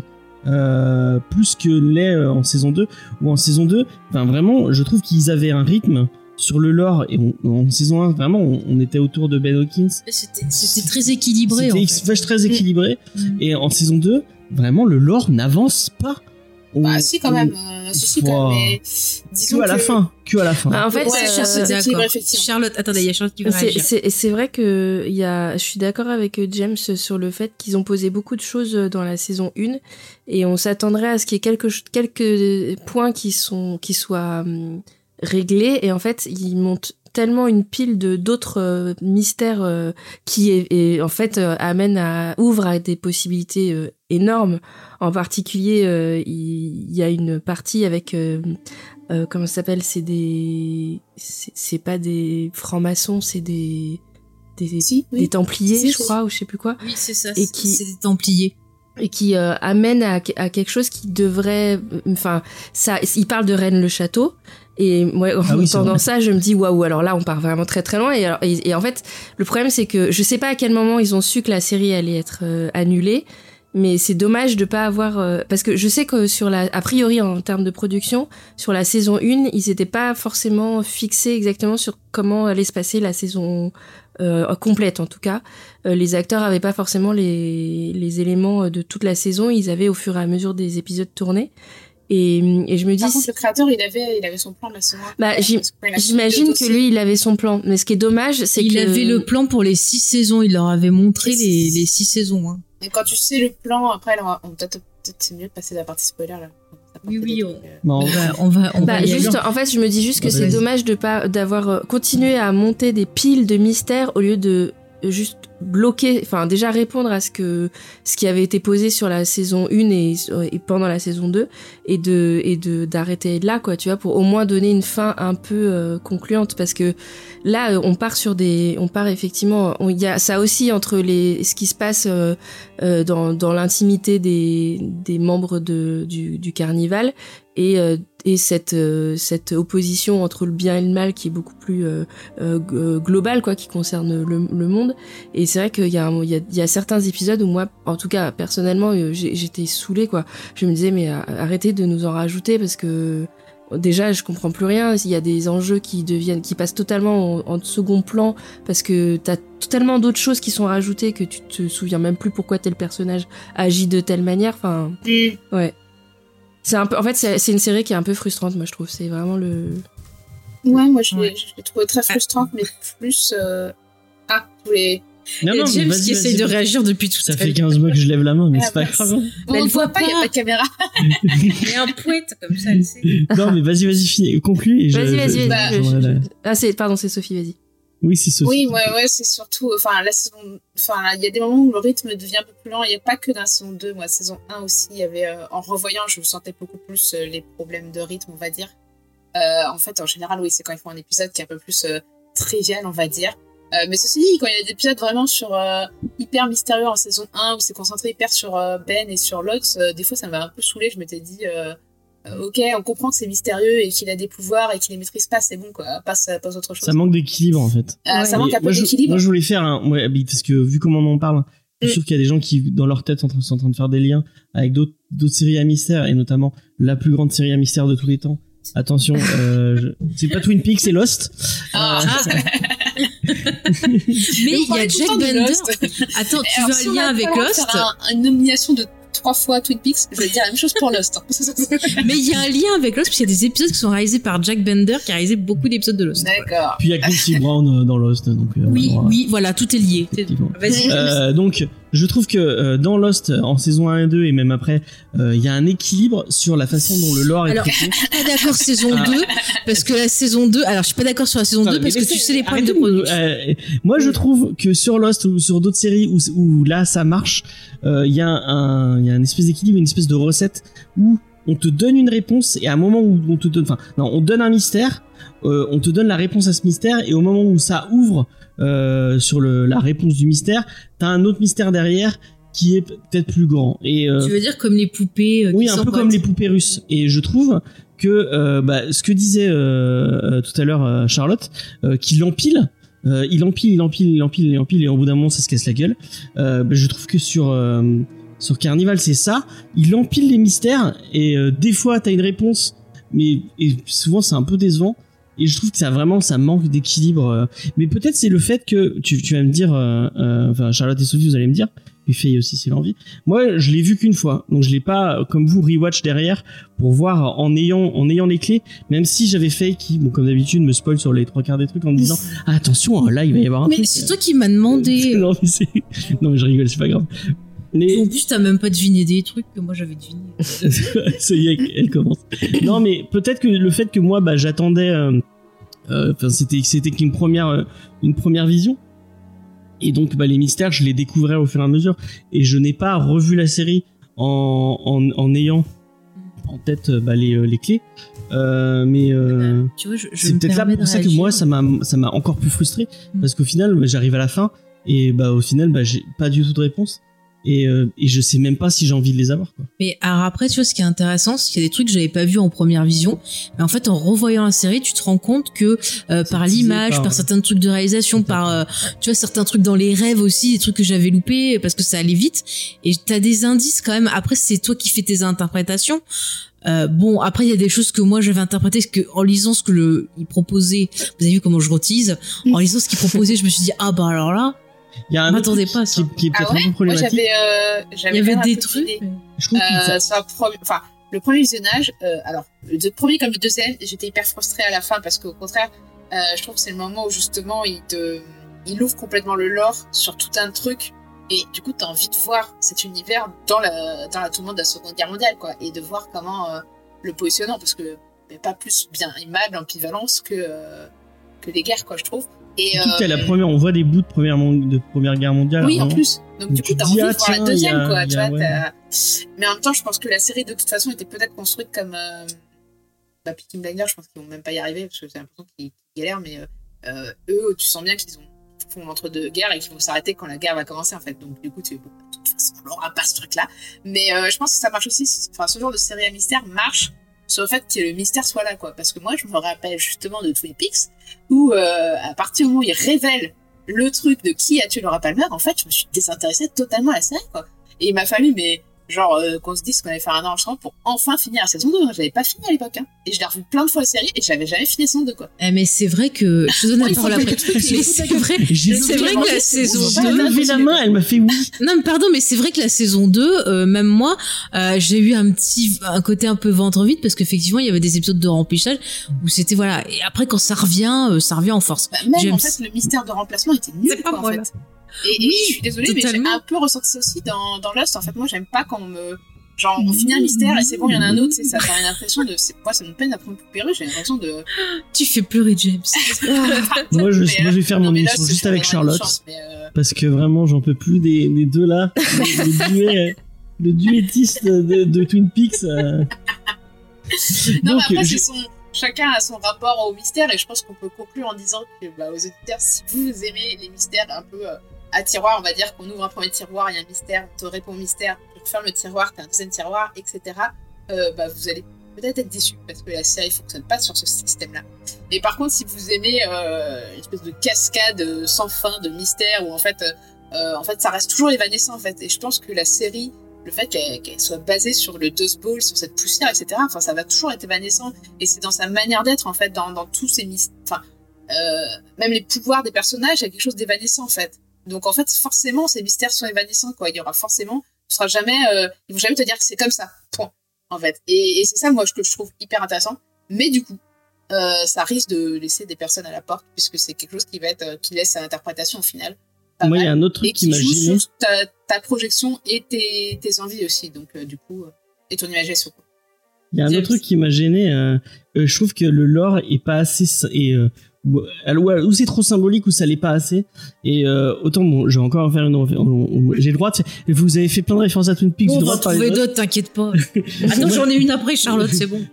Je trouve que sur Lost, dans les, dans les mystères, tu pouvais diguer et tu pouvais deviner des trucs où tu, tu pouvais, euh, selon les symbolismes, je- euh, exemple, Tu te rappelles les théories du Lost Gang? Oui, je me souviens, des- mais je me souviens, je me souviens que euh, quand euh, bah, Faith et Lost Gang, il y avait un moment où il y avait un plan sur une, euh, fait chier. il y avait un plan sur une bibliothèque. Tu pouvais aller lire tous les bouquins de la bibliothèque et il y avait un lien avec le lore de la série et il y avait des, il y avait des, euh, il y avait des trucs à diguer et à se dire Eh ah ben, mais ça c'est ça, ça c'est ça. Grâce à Lost. Oui, et, et finalement, mais dans Carnival, en fait, bon, à part le truc sur le Reine le Château, mais le Reine le Château c'est super explicite. Ah, nous, on est à fond sur Ils de le Château. disent, Euh, on les, on les expliquera après si vous voulez. On veut trop y aller dès qu'on a le permis. mon- mon- je passe mon permis le 1er mars. C'est mon premier, mon premier road trip, c'est pour aller là-bas. Euh, euh, Qu'est-ce que j'ai dans Oui, je trouve que bah, le lore, il est pas assez explicite. Il est pas assez. Ils auraient pu. Enfin, je trouve que même les, les rêves. Moi, il y avait. Ah, J'ai, j'ai. Moi, j'ai, j'ai pas du tout. euh, enfin, j'ai j'ai demandé à Charlotte, tiens, parce est pas. Est-ce que les rêves, t'avais compris quelque chose? Est-ce que la symbolique, euh, t'avais compris euh, ce qu'ils essayaient de te dire au travers du. euh, bon, ok, il y a un, un mec avec un tatouage d'arbre. euh, Enfin, Peut-être qu'il Euh. est fan de Terrence Malick. Peut-être. Ah bah voilà, on va demander à, à Charlotte. De quoi euh, les rêves avec alors que les rêves avec euh, l'arbre ou parce que en fait Non, euh, non, mais tous les rêves, est-ce que t'avais vu des trucs, euh, euh, t'avais compris des trucs au travers de, de ce que le lore essaie de te raconter avant qu'il te donne des réponses ou Alors, je, j'en sais rien, moi. Je, il y a, le, il y a un rêve, enfin, le rêve, il est, il évolue. Alors, je sais pas trop ce que j'ai compris, mais moi, j'ai vu qu'il y avait, déjà, ça m'a fait penser à, au plan final de Temps n'importe plus loin, déjà. Euh, donc, je pense. C'est une référence, hein. Euh, C'est possible, c'est possible. Mais euh, c'est euh, surtout que le frère euh, voit une espèce de, de ville ou de cathédrale euh, monumentale en fait. Donc euh, pour moi, euh, ce, enfin ce rêve-là, qui il le partage celui-là avec Ben, le rêve Ouais, de l'arbre. il me semble. Oui, oui, parce qu'il semble, voit, ouais, il oui, voit oui, le oui. mec euh, tatoué justement devant l'arbre. Et en fait, euh, pour moi, c'est un rêve. Mais alors, ce que, ce que je comprends pas très bien, c'est qui lui envoie les rêves, tu vois, parce qu'il y a aussi ça derrière. Mais bon, bref. Euh, et en fait, euh, c'est euh, voici l'empire que tu dois établir sur la terre, qui est une, une inversion en fait de de du, enfin du spirituel dans le sens bénéfique, tu vois. Donc je, en fait, euh, non, j'ai pas forcément compris, j'en sais rien, euh, James. En fait, tu m'as posé une Bah, colle. moi, pour moi, Euh, c'est, c'est, ah, pardon. il y a les deux qui veulent parler Pardon, Ouais. euh, je, je, je dis vite fait, je te laisse la parole. Mais moi, pour moi, les, les, toute la série, pour moi, c'est une construction en rêve quelque part. T'as des rêves conscients, des rêves qui vont être tout à fait classiques, et puis des rêves complètement, euh, complètement dingues avec 10 000, euh, 10 000 explications. Mais les rêves un peu chelous, moi, ça me fait beaucoup penser en fait euh, aux cartes de tarot. Et c'est d'ailleurs, on les voit dans le générique de la Ouais. série. Et genre, euh, tu vois, des fois, tu, tu penses au pendu, tu penses, euh, je sais pas, je connais pas toutes les cartes de tarot, mais il y a plein de fois, ça me fait penser à ça. Et on voit d'ailleurs euh, plus tard, quand il y a Sophie qui tire des cartes comme ça, certaines cartes qui, qui, qui sortent, qui font penser à des trucs qu'on a vus dans les rêves. Euh, donc, euh, alors après, est-ce que c'est une force mystique Oui, qui finalement les, les contacte tous en leur envoyant ces images? Est-ce que c'est comme ça qu'elle communique euh, par ces images-là? Après, ça peut avoir un rapport aussi avec euh, euh, des choses par rapport à la religion. En fait, ce qui dépend, c'est ton point de vue, c'est-à-dire que lui il va avoir le point de vue euh, bah, de, de, de sa cambrouse là avec ses amis de la, de la fête foraine, alors que le prêtre, lui, bah, vu son vécu, il va le voir euh, directement comme quelque chose de religieux Mhm. en fait. Alors, c'est difficile de vous répondre pour ma part sans spoiler, mais euh, Bah écoute, je te propose qu'on aille en partie spoiler, comme ça sera plus Oui, simple, ça- oui. Euh, parce que voilà, ce sera plus simple. mais du coup tour de Oui. table tu conseilles la série ou pas Moi, je, je la conseille aux gens qui aiment bien se prendre la tête et qui sont fans de Twin Peaks. Voilà. oui, il faut, faut, faut que ce soit des gens qui aiment euh, quelque chose de, comme on l'a dit, évanescent, qui aura pas forcément euh, toutes les clés en main. Et euh, même si pour moi, en fait, les clés, tu les as quand même. Enfin, moi, pour moi, enfin, après, je pense, ça dépend peut-être de chacun son background, en fait, et ses références, en fait. Parce que moi, c'était, euh, quand je, quand je l'entends, j'aime, je me dis, mais, euh, je sais pas, si c'était évident. Mais après, euh, personnellement, ça m'intéresse tous les trucs qui sont. Non, mais après, non, non. C'est pas, je suis pas pédant derrière, c'est juste, en fait, je pense que c'est parce que c'est ce qui m'intéresse, en fait. Euh, euh, tout ce qui est la voyance, etc. Je me renseigne déjà pour les univers que j'écris, tu vois. Donc c'est quelque chose que j'ai déjà un peu balayé, on va dire. Et, et en plus, ouais, ça m'intéresse déjà en fait. Donc il y a juste la période de que je connaissais pas. Donc, je trouve ça hyper intéressant en plus d'apprendre euh, des trucs sur cette période que je méconnais en fait. Parce qu'on connaît plus la partie européenne en fait de cette période des années folles que, la, euh, que ce qu'ils ont vécu aux États-Unis. On connaît un peu New York, mais on connaît mal euh, tout ce qui est ces territoires-là. Et, et du coup, je trouve ça intéressant. Mais tout l'aspect mystique et, et trucs, en plus, comme en plus ça balaye sur la religion, en fait, ça mélange la religion et la magie, en fait, bah, deux trucs où, en fait, si t'as les, si t'as les références, tu comprends, et si tu les as pas, je pense que tu peux quand même percevoir quand même euh, euh, des trucs. Je pense que ça compose avec, puisque c'est quand même euh, euh, quelque chose d'une culture dans laquelle on baigne, quoi. Après, je sais pas si quelqu'un qui n'a pas baigné du tout dans la culture euh, au moins catholique ou protestante comprendra. Ça, je sais pas. Mais euh, Après, il y, a- il y a quand même aussi une critique, enfin on va en reparler dans la partie spoiler, mais pour le coup bah, moi les, les cultures protestantes ça, j'ai été élevé par enfin mon grand-père était pasteur donc euh, j'aurais dû avoir euh, même s'il n'était pas méthodiste j'aurais dû avoir les Et lui aussi, il avait des arbres dans son église. Ouais, il avait des arbres. Non, il avait pas, euh, Il il avait avait pas d'église, il avait un culte. Enfin, il avait un temple. Enfin, bref. C'est- c'est- Et euh, toi, Charlotte, du coup, tu conseilles ou pas la série? Ouais, je la conseille parce qu'elle est belle, mais en fait, je me suis aperçue en la revoyant là que j'avais vraiment un- un- une, une déception qui augmentait au fur et à mesure des épisodes, quoi. James, ta vie, toi, juste. Bah, moi, je la conseille pas. Et si vous voulez des trucs sur ce, sur cette période-là, ou euh, sur ce, avec ce, ce- cet esprit-là, moi, je vous conseille plutôt euh, Perry Mason euh, ou euh, le film euh, LA Confidential, euh, qui est un peu dans Ah le, ouais. dans le, dans le. c'est complètement différent, les confidentiels. Mais c'est la même époque. Non. Bah, Non, C'est pas plus c'est tard. à l'époque. C'est les- c'est- les 60. Et en plus, euh, C'est les 60, hein, je croyais. Ouais, je crois. Ouais, c'est 50-60 ans. c'est après la 50, guerre. ouais. Ouais, ouais. Ah, Et en plus, en Californie, enfin, le soleil brille et tout va bien, quoi. Ouais. ça parle de- dire ça le plus de- mais ouais. le plus la c'est- pareil, en fait, ça n'a rien à voir aussi. Ça n'a rien à voir aussi. Tu, dis, tu peux dire le Del Toro un peu pour le début de la Oui, première le Del partie Toro, du ouais, film, le hein. Del Toro est très bien, ouais. Ouais, ouais. Vous avez l'occasion. Le bouquin est très bien. Il y a une autre adaptation de ce bouquin. euh, Oui, qui s'appelle. euh, ça y est, je l'ai pas vu encore. il faut- je l'ai- le charlatan. D'accord. Mm. Voilà. Si vous avez l'occasion, allez Moi, des années, je crois, dans les années 40, 47, je crois. Mais j'étais certain que c'était entre la première et la deuxième guerre mondiale et, et les conflits de Non, c'est beaucoup plus tard. Genre, je- C'est vrai que c'est une ambiance 50, polar 50, des années c'est bien 40, regardé. mais, euh, Ouais, ouais, mais c'est beaucoup Mm, mm. plus tard. hein. mais les Moi, voitures, voyons, bien. les voitures. Bah oui. Bon voilà, donc vous voyez, c'est une série bon un peu compliquée, mais qui est quand même intéressante à découvrir. On vous encourage, si vous l'avez pas vu, à vous faire votre propre avis comme d'habitude et à venir en discuter. Ah c'est les années 50, vous avez raison. Et voilà, et James a réalisé que c'était les années 50. Et donc nous allons partir dans la partie spoiler pour finir d'approfondir un peu toutes ces belles thématiques qu'on vous a présentées. Et c'est Sophie donc qui voulait approfondir déjà sur le rêve. Oui. Donc je te laisse la parole.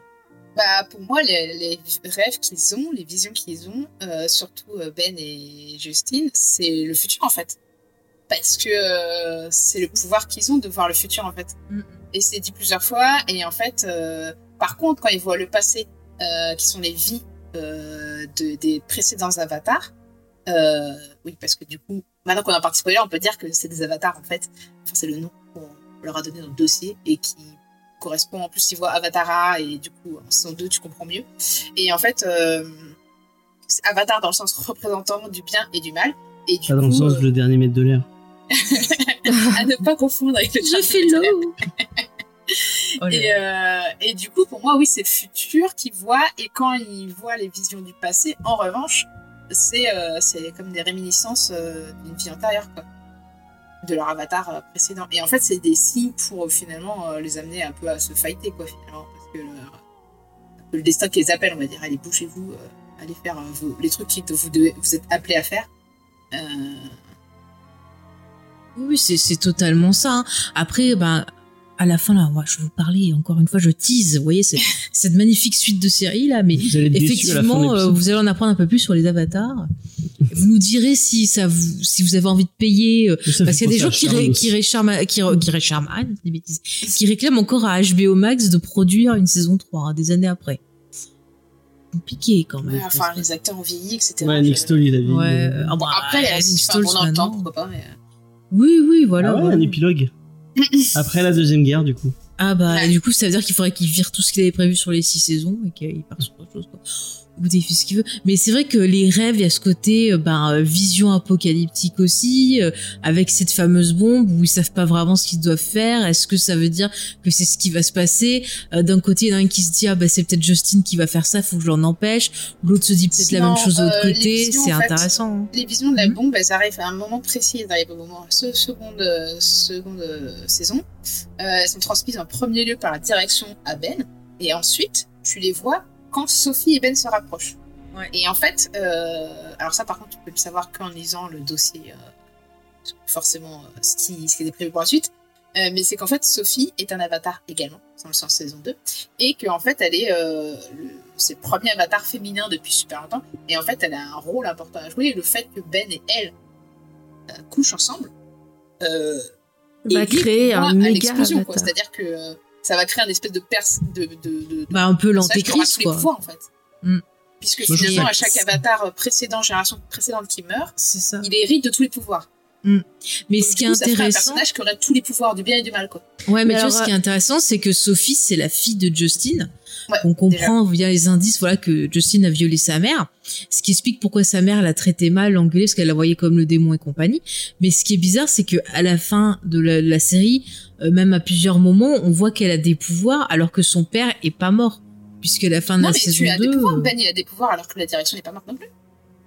Ah oui, c'est vrai. Donc, mais alors, du coup, non, parce En que fait, tout à il l'heure, se disais. de tous les pouvoirs quand le avatar précédent meurt. Ah d'accord, donc ils ont juste le pouvoir de base, quoi.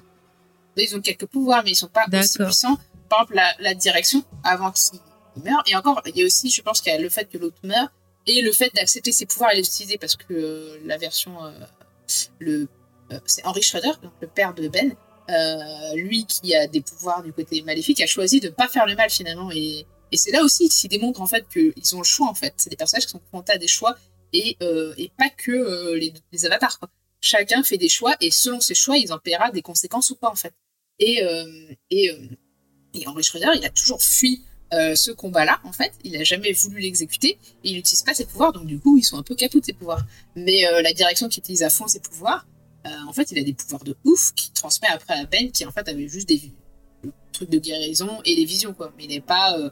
Après, une fois qu'il obtient les pouvoirs, il sait précisément où est Justin, il peut se même se projeter dans les esprits des gens, il, il a plein de pouvoirs de ouf, en fait. Et tu comprends qu'en fait, les mecs. S'ils ont réalisé le rituel pour récupérer le pouvoir du précédent, en fait, ils ont des, ils ont vraiment genre. Euh... Mais tu vois, euh, là, puissant, tu, tu, tu, dis euh, plein de trucs et, euh, et en fait, je me dis pourquoi il y a des mystères qui sont créés dans la série et on comprend pas très bien avec le recul pourquoi. Parce que par exemple, pourquoi est-ce que la direction elle se cache euh, et, et, tu vois sur le, le fait de, de que Sophie aurait violé, enfin a violé d'ailleurs parce que c'est on comprend clairement euh, la mère de Sophie. Et, et, dans les flashbacks qu'on voit c'est pas lui c'est le passeur il l'appelle je crois. Euh, ah, parce que c'est lui le passeur. oui mais on sait pourquoi il a pas la même tête? Pourquoi ils prennent parce un autre est plus mec? jeune. Parce qu'il est plus sérieux c'est que ça? bah, je pense c'est ça hein. bah moi c'est ce que j'ai compris parce qu'à un moment sa sœur elle elle parle dit ouais tu te rappelles euh, elle, quand, elle, lui dit sa quand sœur on était jeune et tout ça. violé, euh, elle en parle avec elle en parle avec le premier prêtre qui est. Euh, ouais, ouais. Qui est euh, Celui qui s'occupait d'eux. Elle lui dit Ouais, tu, tu vous souvenez quand, euh, quand Justin il était à fond sur cette gitane ouais, qui ouais. tirait les cartes Oui, oui, je me et qu'il souviens de avait ça. violé Voilà, et en fait, c'est qu'il était jeune à cette époque-là, donc dans le flashback, euh, ils se sont pas fait chier, ils ont pris quelqu'un. Euh... Ok. Il Faire ressemble un après, peu quand bah, même. Hein. Ouais, ouais, vite fait. Le, le, le, le flashback, euh, il me semble qu'il est en saison 1, non? Euh, oui, tu, vois un truc vite fait, Ouais. mais tu revois Et plus dans la saison développement 2. est dans saison 2, du En coup, saison est-ce 2, que, ouais, ouais. euh, est-ce qu'en saison 1, il savait déjà Mais Ouais. alors attendez parce que il y a Bah, une moi, je scène. m'en doutais depuis la saison. Il y a, y a une, c'est là où je trouve Ouais. que c'est hyper confus, mais il y a une scène où il se fait tatouer cet arbre Ouais, dans cet endroit qui était à la base devenu, euh, enfin qu'il a à cette ce, bord- qu'il était ce- un ce bordel. bordel qu'il a Oui. qu'il a transformé en en orphelinat, c'est ça? Ouais. Et bah, Pour moi, c'est un autre endroit. hein, parce que... mais non, il y a, on Non, voit non, le, c'est on voit celui-là. le nom, euh, ça s'appelle euh, Oui, oui, c'est celui-là. Ils, euh, ont peut-être déménagé lieu, mais le lieu, il a cramé. Ils peuvent, ça peut pas être... ou alors, Bah justement, c'est pour ça en termes de en termes de euh, linéarité là, de temporalité, de temps, oula, temporalité, je trouve ça. Il y a eu un moment donné où moi j'étais complètement paumée parce que justement, et c'est pour ça que j'avais pas capté que c'était lui plus jeune. Il se fait tatouer après le, le cramage de l'orphelinat dans un endroit qui était donc censé être cramé. Et là, vous me dites que le gars qu'on voit dans le flashback, c'est lui plus jeune et il est déjà tatoué. Et pourtant, lui qu'on voit se faire tatouer, c'est Justin au présent. Non, pour moi, C'est- dans le flashback, c'est Ouais. même pas un flashback, c'est une vision en fait. Et les visions, elles sont pas exactes, toi. Hein. Ouais. C'est un C'est une symbole vision en fait. hein, c'est pas un flashback. Hein. C'est Bah, en fait, c'est la la mère, mère de mais- Sophie dans la tête voilà, de dans Sophie. Sophie. Donc, euh, Et en fait, la mère, elle, comme elle a le sixième sens, elle voit, je pense, Elle voit que c'est l'avatar comme ou ça c'est qu'elle ouais. Bah, C'est comme ça moi, qu'elle le- c'est- qu'elle le- qu'elle le symbolise en fait. Ouais, c'est ça, c'est le symbolisme. Et en plus, c'est une vision. Et dans les visions, c'est toujours sous forme de symbole. Le passeur, il est toujours Ouais, le ouais. symbole de. Et puis quand tu te fais agresser, des fois t'as des femmes, euh, elles voient, elles voient plus le visage de l'agresseur, elles le voient flou ou machin. Et quand tu vois la vision, c'est très rapide, c'est très brutal. Mm, mm. Et euh, voilà, il faut, faut bien regarder. Mais en saison euh, 2, on voit que c'est vraiment lui puisqu'il Ouais, est ouais. en prêtre. et tout. Oui, oui, oui. Là, après, tu vois un peu plus clair, mais euh, t'as ce côté-là aussi. Donc, euh, bah après, comme je t'ai dit, moi, comme je le vois comme une, Non, c'est pas Iris, c'est. euh, c'est non, je sais plus. C'est vu par qui, je sais plus. Ah ben non, c'est la petite qui touche euh, un truc et qui a la vision. Elle touche un truc du prêtre et elle a la vision. Ah oui, mais du coup, elle le voit. là, et c'est comme mais- ça qu'elle sait. Elle le voit euh, de la vision du, bah, du c'est prêtre, quoi. Enfin, oui, et c'est comme ça qu'elle sait en fait que c'est son Ouais, que père. c'est son père, ouais. Ah, c'est ça. Et je sais plus- non, et comme c'est une construction en rêve, des fois aussi c'est c'est une, une idée intéressante, mais effectivement ça perd en logique. Moi je, Mm. je trouve quoi. Pour moi, c'est parce que les rêves sont. Et ça se voit dès le début avec le passeur. Enfin. Après, il y a beaucoup d'éléments où moi, je trouve que, au contraire, ça répond aux questions dans la saison 2, puisque ça te dit que le passeur, en fait, c'est Justine, euh, que, euh, que l'arbre qu'il voit, en fait, c'est le lieu où doit avoir le, la fameuse, le fameux affrontement. Euh, en plus, alors ça, par contre, c'est une Après, il y a- y a, il y a des personnages dont les, dont les, euh, les, les- comment dire. Euh, moi, je pense à Lotz, par exemple. Enfin, Mm. au final, il voulait quoi? Pourquoi il. Oui, Ouais. c'est pas, c'est- c'est Ouais. des- Il a passé un pacte avec euh, la direction. Oui, non, mais quand il est mort et qu'il revient en fantôme, tu sais, en utilisant le. Bah ça, Le on n'a pas le temps de voir le truc. À mon avis, Voilà. ça devait être, euh, ça devait être- se développer à la saison 2, à mon avis. Bah, est-ce que du coup, son c'est arc à elle, c'est pas assez développé Parce qu'il y a deux, trois trucs où tu sens qu'ils posent des jetons pour la saison d'après. Comme Sophie, par exemple, le développé, c'est à peine développé en fin de saison, quoi. Donc pour moi, c'est. euh, Enfin, le moment où Mais elle se même en barre, saison Sophie, 1, et enfin, elle comprend moi, j'ai du mal à me dire. c'est en fin Ah, saison, je, je crois qu'il y a une histoire avec les Templiers qu'il est censé en fait le- les guider ou un truc comme ça. Ah, d'accord. Enfin, on en reparlera après. Ouais, mais- enfin, il y a des trucs qui étaient censés venir euh, être développés en saison 2, je pense, en saison suivante. Les Templiers, par exemple, euh, c'est à peine euh, mentionné. Après, moi, je me disais que ça allait être ça tout le temps, en fait, qu'ils allaient euh, être là, en... venir donner des infos. Ils ont l'air d'être un peu euh, en position neutre et connaître des trucs, mais pas tout connaître. Et surtout, en fait, le fait de croiser les avatars, en fait, des fois, ça rend fou les gens. Euh, donc, du coup, euh, Oui, c'est comme le mec qui croise à un moment, là, Ouais. celui qui a les petites bah, lunettes. même euh, la, folle, la mère de Ben, en fait, elle est devenue folle parce qu'elle était avec. euh, parce que, Ah alors, oui, avec un avatar. Oui. euh, Parce qu'en fait, le fait d'accoucher un avatar rend fou, en fait. Parce que c'est trop de pouvoir pour une personne, quoi. Ouais. Euh, Mais après, moi, j'ai pensé qu'en fait, elle faisait ça parce qu'elle savait euh, bah, ce que c'était le prix à payer quand on, on se faisait soigner. Oui. Et je pense qu'elle voulait pas euh, sacrifier sa vie contre la vie de quelqu'un d'autre. peut-être que. Enfin, moi, a je l'ai compris horrible, comme hein, ça. Mais qu'elle le voit, elle, elle avait l'air d'être très religieuse, donc elle le voit comme un, Ouais, comme comme le un démon. truc du démon, quoi. Enfin, quand tu vois que ça tue des gens autour de toi, euh, tu te dis, euh, ben. Ouais, non, mais le truc qui est bizarre, c'est que. Apparemment, ils étaient en couple avec Henry Schrader, quoi. T'apprends ça en saison 2, qu'ils avaient essayé de monter une famille, etc., qu'il était, qu'il est resté là un peu au début. Et ben, lui aussi, il avait des pouvoirs, ça te fait. Quoique, en même temps, il n'utilise pas du tout ses pouvoirs, donc euh, Ouais. c'est passé inaperçu. Ou alors, euh, il utilisait ses pouvoirs pour la persuader qu'elle était amoureuse de lui. Et quand il est parti, bah, elle s'est réveillée. Donc son enfant, un peu comme Sophie. Moi, moi, je serais pas étonnée. Moi, je pense que c'est surtout le, le fait d'accoucher de. Comme ça, surtout si, elle- si ça lui donne des pouvoirs, parce que la maman de Sophie, apparemment, du coup, elle a des pouvoirs parce qu'elle a accouché de Sophie. Ouais. Elle n'a pas de pouvoir, quoi. Bah, bah si, puisqu'elle avait déjà des pouvoirs de base, elle tirait les cartes. Bah, elle tirait les cartes, mais je crois mais pas qu'elle cartes, Je avait pense c'est comme. Lotz qui a des pouvoirs, tu sais pas pourquoi il a des pouvoirs, quoi. Bah, parce qu'il est C'est aveugle. une bonne question. C'est peut-être la ça, direction ou qui alors- lui a donné. C'est ça, sa direction, ou alors c'est Henry Schrader, parce qu'en fait, t'as l'impression qu'en fait, être au contact avec les avatars, euh, un contact prolongé peut te rendre fou ou bien te donner des facultés, quoi. Mais du coup, euh, enfin, dans, dans ta, ta construction de de- de- d'intrigue et tout, euh, ça sert à quoi euh, tous ces épisodes sur John Ezzy et sur euh, sur la Après, famille c'est une de- série, tu suis les personnages, comme la première saison où tu suis aussi les personnages. Mais, moi, je pense qu'ils sont là aussi pour euh, bah, montrer euh, à quel point c'est dur. Tu vois, le fait que ben quand t'es euh, quand t'es une fille et que tu fais des trucs comme ça, qu'est-ce que tu veux trouver comme vie? Il y aura toujours quelqu'un qui va te reconnaître à un moment et ça va te casser ton truc. Donc, je pense que c'est pour ça aussi qu'il y a le côté on peut pas sortir de là. Et puis en plus, ils peuvent pas sortir de là parce que le père, euh, tu vois, c'est un connard. Et euh, ils sont obligés de rattraper ces conneries. Par contre, je trouve que l'histoire entre Moi, je est fou. Entre Libby et, et Jonesy, finalement, c'est la seule histoire qui est peut-être sincère quelque Ouais. part. Ils se sont, t'as l'impression qu'en fait, ils se sont trouvés au milieu de ce champ de, de merde, hein, et Mhm. qu'il y a quelque chose qui pourrait euh, fleurir de tout ça. Et lui, c'est un peu l'espoir parce que lui, il est prêt, tu vois, à l'amener à l'heure. Il est prêt à lui, à lui proposer la vie que que- qu'elle a envie d'avoir. Quoi. Tu sens qu'il l'aime. Bah, Et puis, moi, en même temps, ouais, vas-y. ces histoires euh, sur les personnages, en fait, le développement. euh, Ouais, mais il y a un moment donné où ça se perd un peu, quoi. Ouais, ouais. En Euh, saison 2, il y en avait trop, quoi. Moi, ce qui m'avait saoulé, c'était les, triangles euh, amoureux là. c'est Ouais. genre, euh, allez, euh, allez euh, un épisode euh, où on se concentre sur les personnages euh, secondaires, un épisode où on fait que le lore, que le lore, que le lore. Et en fait, c'est le mieux, c'est quand même un mélange entre les deux, un équilibre. euh, voilà. En saison 2, un truc relou, c'est aussi la, la- avec la, le délire avec Lotz, c'est ça, et comment elle s'appelle, la femme à barbe, là. Ah, alors, tu vois, la, femme à barbe. ça. C'est un, je comprends Mais je pas, ne la supporte pas, ce personnage. Elle est lourde. Alors qu'à côté, il y a un truc intéressant. euh, quand tu vois la grogne des ouvriers, euh, le fait que, ben, eux qui sont censés être unis, les forains, avec le code des forains et tout, ça part en sucette.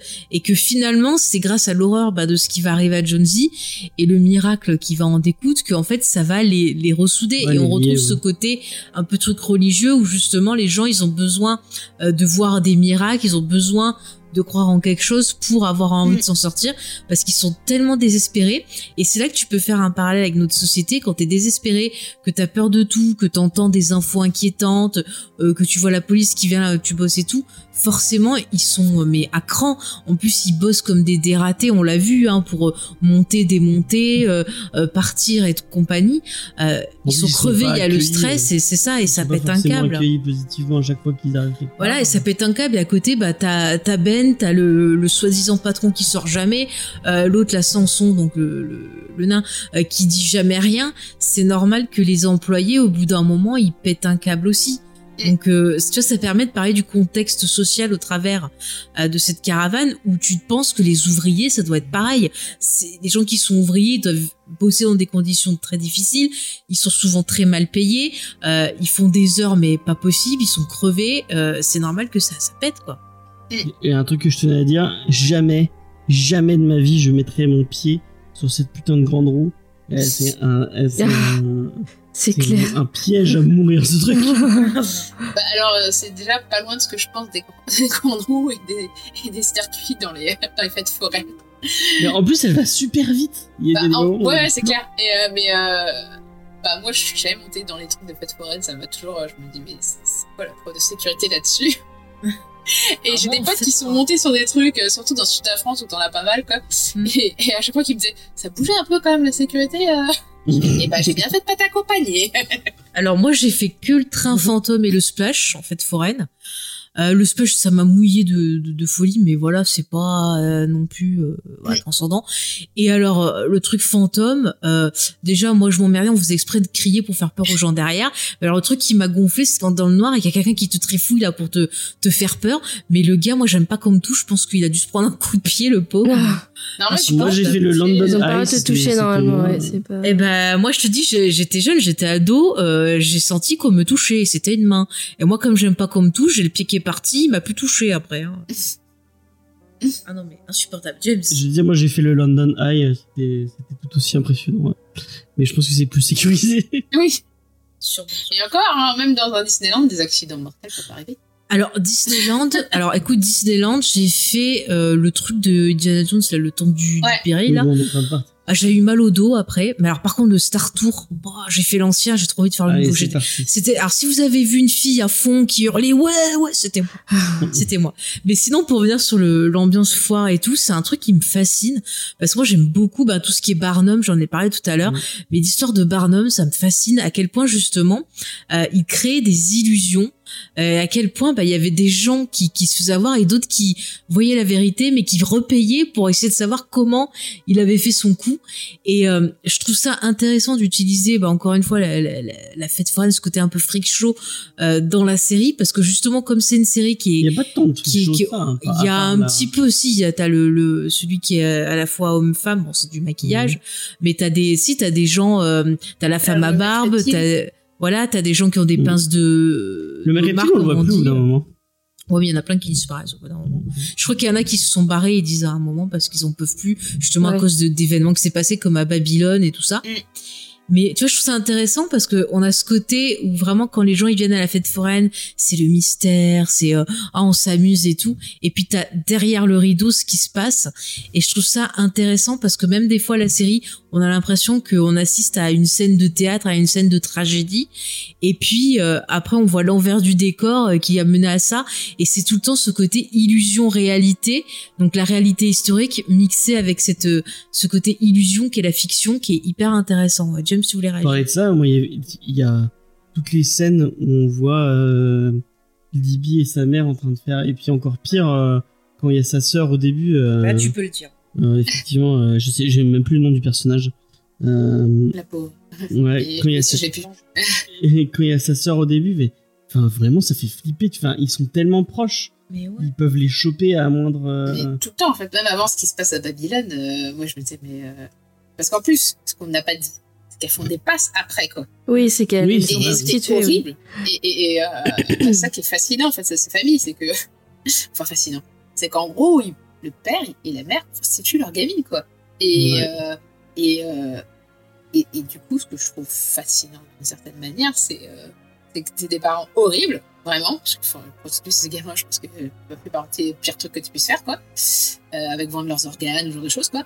Et, euh, et en fait, ils arrivent à, enfin, la série arrive à te les rendre sympathiques, quoi. Ouais, c'est enfin, voilà. Et, et dans cette, euh, dans cette fête foraine, euh, tu sens que le désespoir les pousse à faire des trucs horribles. Il y en a certains qui font des trucs horribles même sans désespoir, parce que tu sens qu'ils faisaient déjà ça avant, euh, avant qu'il y ait la, la crise euh, économique. Et, euh, et en fait, même, même les personnages les plus abjects, en fait, sont. Euh, T'arrives à avoir un peu sympathie pour eux, quoi. Enfin, il, il arrive à les rendre humains, et euh, je trouve que c'est une des qualités de la série, quoi. De, Mais la mère, elle a dû, elle a dû grandir comme ça. Hein. Oui. Non, mais euh, après, je me C'est sûr, je pense. Hein. Je pense qu'elle, elle, elle, Je pense elle refait ce qu'on lui a fait. il y a à pas elle, un truc euh, comme moment où ils parlaient de leur jeunesse, comment ils se sont rencontrés, et qui disaient ah je fais des, des, des numéros d'arnaque déjà. Il me semble qu'il y a un truc comme ça qui Mm. sous-entend. Ouais, je sais pas. Je, je crois. hein. Enfin, en tout cas, il parlait qu'avant de faire euh, Tagada euh, on danse, il me semble qu'il parlait qu'il faisait des arnaques. euh, Elle, elle était pas dans notre bordel à un moment donné avant, elle? Peut-être Elle en qu'il était parle dans un début. bordel, je sais plus. En tout cas, Et, étaient euh, pas. et, et- et la, la scène du coup de la, la mort de la sœur, oh, moi ça m'avait le glacé. pire, c'est que Samson leur avait dit euh, calmez-vous les gars parce que je le sens mal. Et euh, c'est la mère, je crois, qui a qui a pas voulu écouter, qui a dit ouais il nous faut Ouais, du pognon, du pognon. Et euh, Ouais. c'est et tu vois c'est là que tu vois le parallèle avec le truc religieux, c'est-à-dire que bah elle a commis le péché, euh, c'est quoi d'avarice, non, Luxure. de luxure.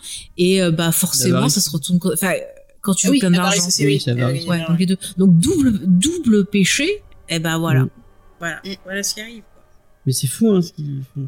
et dans les scènes marquantes, je sais pas si c'est celle-là qui t'avait marqué, mais ce qui arrive à Jonesy euh, qui. euh, Oui, alors moi, John le- Z, arrête de dire Jonesy- Jonesy. Jonesy, c'est le chat dans, euh, dans Alien. De quoi? Euh, du coup, euh, donc ce qui arrive à Jonesy dans, euh, Avec le goudron et les avec les plumes. goudrons, les plumes. C'est ça qu'on parlait. Enfin, Moi, c'est de ça que je parlais. Dans Lucky Luke, je voyais ça comme un truc fun et, et rigolo. Oui, vous aussi. Mais oui. C'est justement ça qui m'a d'autant plus choqué. C'est que j'avais cette image fun que toi dans Lucky Luke. Et quand tu vois la scène, tu fais du coup, tu, je Ah repensais à Lucky Luke. déjà. Et je me disais, mais en fait, c'était comme ça en C'est vrai. horrible. Oui. Ah, mais moi, c'est déjà, je, je Et me doutais que ça faisait mal. Euh, dans la scène à Babylone, en fait, et euh, en fait, je trouve que la première saison, par exemple, est moins explicite dans les scènes d'horreur, euh, que ce soit la scène à Babylone, le moment où la vision de la- du viol de la mère euh, de Sophie. Euh, c'est très euh, subtil, c'est-à-dire que tu vois pas tout en entier, tu comprends pas forcément tout ce que tu vois, et il y a plusieurs plans qui vont t'amener à comprendre ce qui s'est passé. Euh, par exemple, on voit pas ce qu'ils lui font, en fait, on découvre son corps et on comprend ce qui. Et, et, et je trouve que la fin est d'autant plus horrible. Euh, c'est pire. hein. De voir au fur et à mesure le truc et de voir à la fin qu'en plus elle est coincée avec, euh, avec eux. Avec eux dans la ville, quoi. C'est horrible. C'est ça. Mm, Et alors que euh, la séquence euh, en saison 2, par contre, c'est beaucoup plus full frontal et explicite. Euh, que ce soit euh, le désir du frère pour sa sœur ou pour sa fille, ou, euh, Ah, bah, ça reste en famille. Hein, ou ce qui arrive à Jonesy, quoi. Et, et, et bon, bah, cette scène de, de goudron où vraiment c'est du goudron brûlant qu'on lui fout sur la trogne. Il y a un moment donné où en fait, bah, il se retrouve avec du coup sa, sa femme qui, enfin Libby quoi, qui tire un donné sur la peau et ce, ce Ah oui, détail on voit très très gore, part. graphique.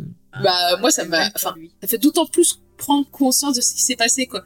Et, euh, et je trouve qu'en revoyant, euh, alors c'est peut-être mon appel du gore, hein, mais euh, le, la scène à Babylone, j'ai fait, j'ai eu un petit moment de déception. Je me disais ah je m'imaginais ça plus trash que ça. Mais dans mon ça. Souvenir, euh, tu vois, je, je, dans mon je pensais souvenir, qu'on on la voyait se se faire, euh, ouais, voilà, se faire tuer et tout, enfin, lapider, plein de bah, trucs. et en fait c'est que ça Et marche en fait, bien. on voit rien. Et c'est parce que- c'est pas parce que bon, moi je trouve ça vraiment pire de, de rien voir et de voir ce qui lui arrivait Oui, après parce s'est parce qu'en fait tu t'imagines tu Bah, La preuve, regarde, avec Sophie, on s'est imaginé Ouais. le meurtre, alors. Bah, Ouais, c'est ça en fait. moi elle m'a plus marqué que, que la scène de Jonesy qui se fait euh, À la première vision, en fait, c'est pas mal le mystère, mais quand tu revois une deuxième fois, forcément, t'as envie d'en voir plus et tu t'es un peu Mm. déçu. Tu fais Ah, et finalement, il n'y a pas de scène de. Charlotte qu'est-ce que t'en penses? Tu voulais en voir plus euh Euh, pour pour euh, non John Z j'ai j'ai eu la même euh, sensation que toi parce que moi aussi euh, le goudron les plumes c'était le truc marrant de Lucky Luke et en fait euh, non. Mais sur la scène de la mort de de, de la sœur là du meurtre je suis d'accord que enfin moi c'est j'avais oublié en fait cet épisode et je m'en suis rappelé au fur et à mesure. Ouais, moi et, aussi, ouais, hum, et en fait, je sais pas pourquoi j'ai eu une sensation qui, qu'à un moment donné, euh, ça se. En fait, c'est que il y a une sorte de d'engrenage où tu te dis ça y est, c'est fini, ils vont se calmer. Et en fait, non, ils reviennent. Et en fait, ils, et ils re-reviennent. Et il y a, enfin, il y a une succession euh, de trucs où elle se fait enlever, puis après, on imagine qu'elle se fait violer, euh, tabasser et tout. Et après, son corps est retrouvé pendu et ça, enfin, en fait, ça s'arrête jamais. Et il y a un truc aussi sur le sur cet épisode-là particulièrement c'est que le compositeur de la de la BO, c'est Jeff Bill qui avait aussi euh, travaillé euh, sur, euh, qui travaillera après sur Rome. Et je trouve que c'est dans le, le, la musique de ce morceau, de, ce, de cet épisode-là, c'est la plus belle de la saison en fait. ce, ce qu'il a fait, elle est, c'est hyper touchant son morceau quoi. Et ça, ça c'était un truc qui m'avait marqué dans la série effectivement. Ce morceau-là pour pour cet épisode-là pour l'enterrement de la, la, fille. On n'a pas parlé de la musique, mais c'est vrai qu'elle est vachement bien. Enfin, je trouve que rien que le générique, euh, tu sens un côté un peu genre ah c'est dur, je force, tu vois, enfin avec l'espèce de, de je sais pas c'est du violon, je sais pas quoi. Euh, ouais ouais. T'as ce côté un peu tu, t'as un côté un peu genre ah oui regardez on vous charme, mais en même temps tu sens que c'est dur, enfin tu tu ressens le, le truc déjà dès le générique en fait. Mm.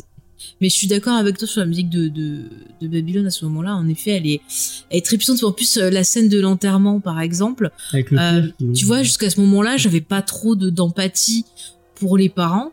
Et c'est vrai qu'à ce moment-là, bah, tu ressens la peine, tu te dis ah ouais quand même, même si euh, voilà, je, je, je les aime pas trop, euh, ils méritaient pas ça. Enfin, c'est super bah triste et tout. Tu, tu, t'as un lien en fait, qui va se, se créer c'est c'est le c'est l'épisode de la saison qui te montre ce qui lie les personnages du de la fête foraine je sais pas si on dit une fête mm. foraine mais euh, du cirque entre eux en fait parce que t'as as cette demande de vengeance et t'as une espèce de euh, procès euh, qui n'est un truc que qui appartient que au carnival en fait.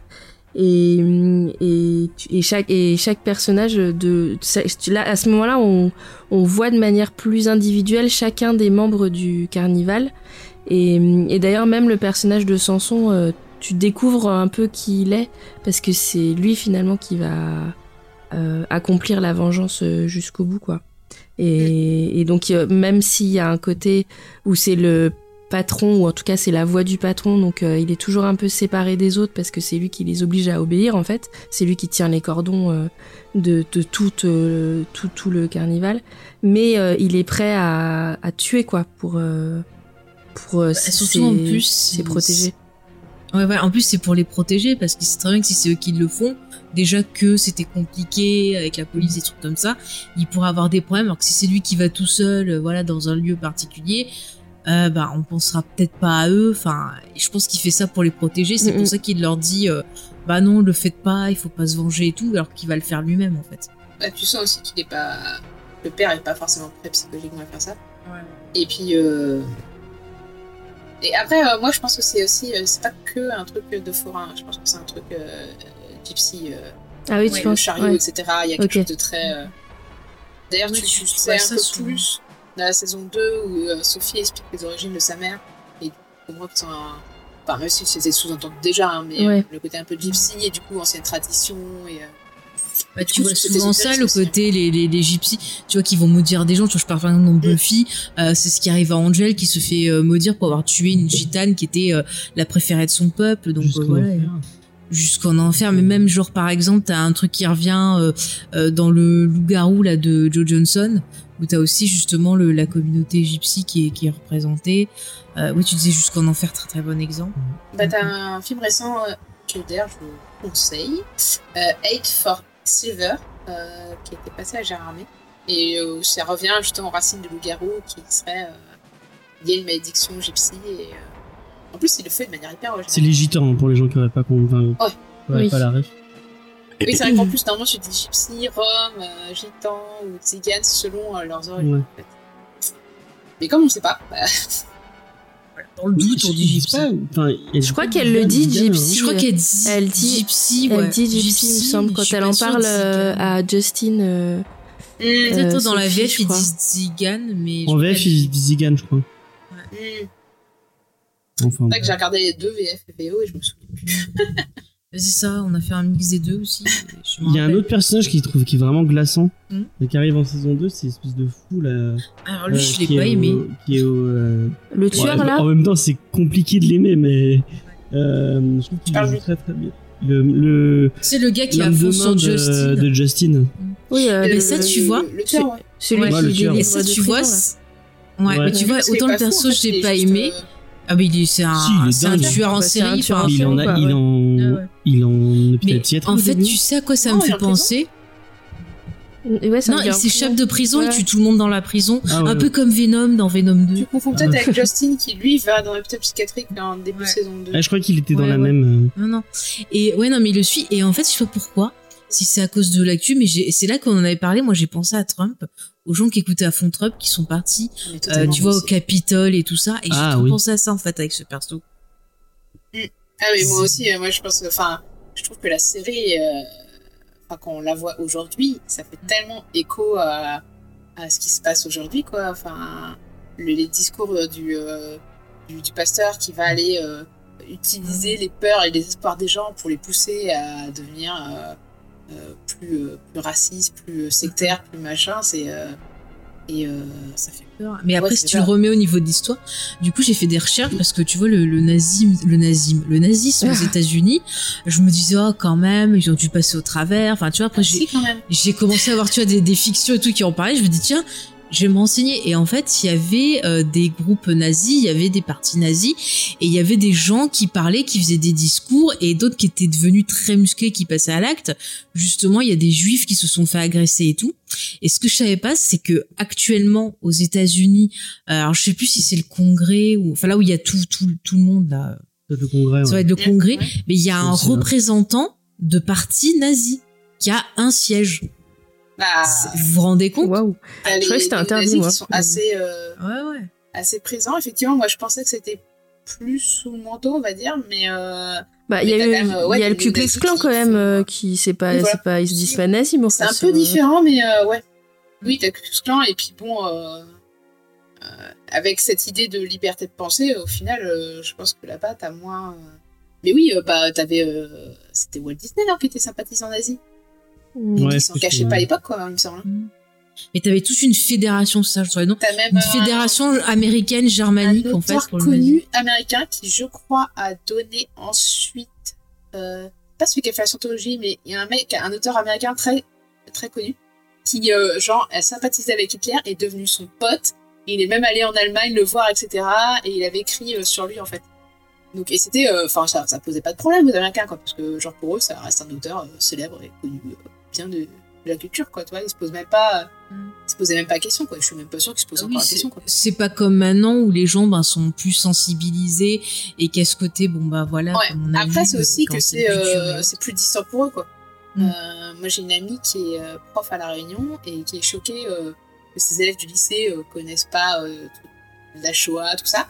Mais au final, enfin, le côté loin des yeux, loin du cœur, enfin, c'est le cas aussi, quoi. C'est-à-dire que t'es moins touché euh, géographiquement parce que c'est loin, en fait, bah, tu sais pas trop ça t'intéresse moins et du coup, bah, tu sautes les détails essentiels, en fait, et euh, tu te dis, oh, c'est juste des mecs un peu, un peu racistes, alors que non, non. Ouais, mais c'est là que tu vois aussi à quel point bah, ce genre de mouvement, que ce soit Trump euh, voilà récemment ou le- les nazis, ça touchait beaucoup des gens qui avaient pas accès à l'éducation, qui étaient pauvres, qui crevaient la dalle et dont on faisait monter les peurs, dont on disait ah, bah, si vous mangez pas, si vous faites rien, bah, c'est à cause des juifs, c'est à cause de tel truc, tel truc. Et on voit que ces pauvres gens, ils sont documentaire. tellement désespérés et ils avaient tellement peur ben, qu'ils croyaient n'importe quoi. Et c'est horrible. Enfin, quand tu vois maintenant avec les fake news, voit des qu'il monnaie, euh, parce que Justin, il monnaie, il monnaie totalement le- les voix de sa communauté, quoi. Il, Oui. il y a le, le mec euh, républicain, euh, il est républicain ou démocrate, je sais plus. C'est un démocrate en plus, parce qu'à l'époque, c'est inversé. Ouais, oui, du coup, démocrate qui vient le voir et qui lui dit, euh, euh, il lui dit, ouais, ouais, euh, si tu donnes de- du fric, moi, je te, je te file les voix de tous les, de tous les gens, je Mm. les ferai voter et tout, donc. Bah, c'est aussi, il va le voir pour avoir un pouvoir politique en main, parce qu'il sait qu'une fois que le mec il aura donné ses voix, le mec il va être obligé de faire ce qu'il dira, parce que euh, sinon il perd l'appui politique. Quoi. Et, et ce qui est intéressant et flippant aussi en même temps, c'est que le prêtre, enfin le pasteur euh, Justine, il est inspiré d'un- d'une radio qui a vraiment existé, euh, qui diffusait, euh, bah, qui a diffusé des messages euh, du Ku Klux Klan justement. Et, Ah.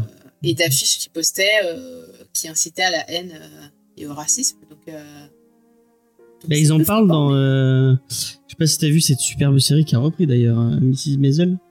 Ils en parlent à un moment quand elle doit bosser. elle bosse en tant que voix off dans, dans plein de vidéos.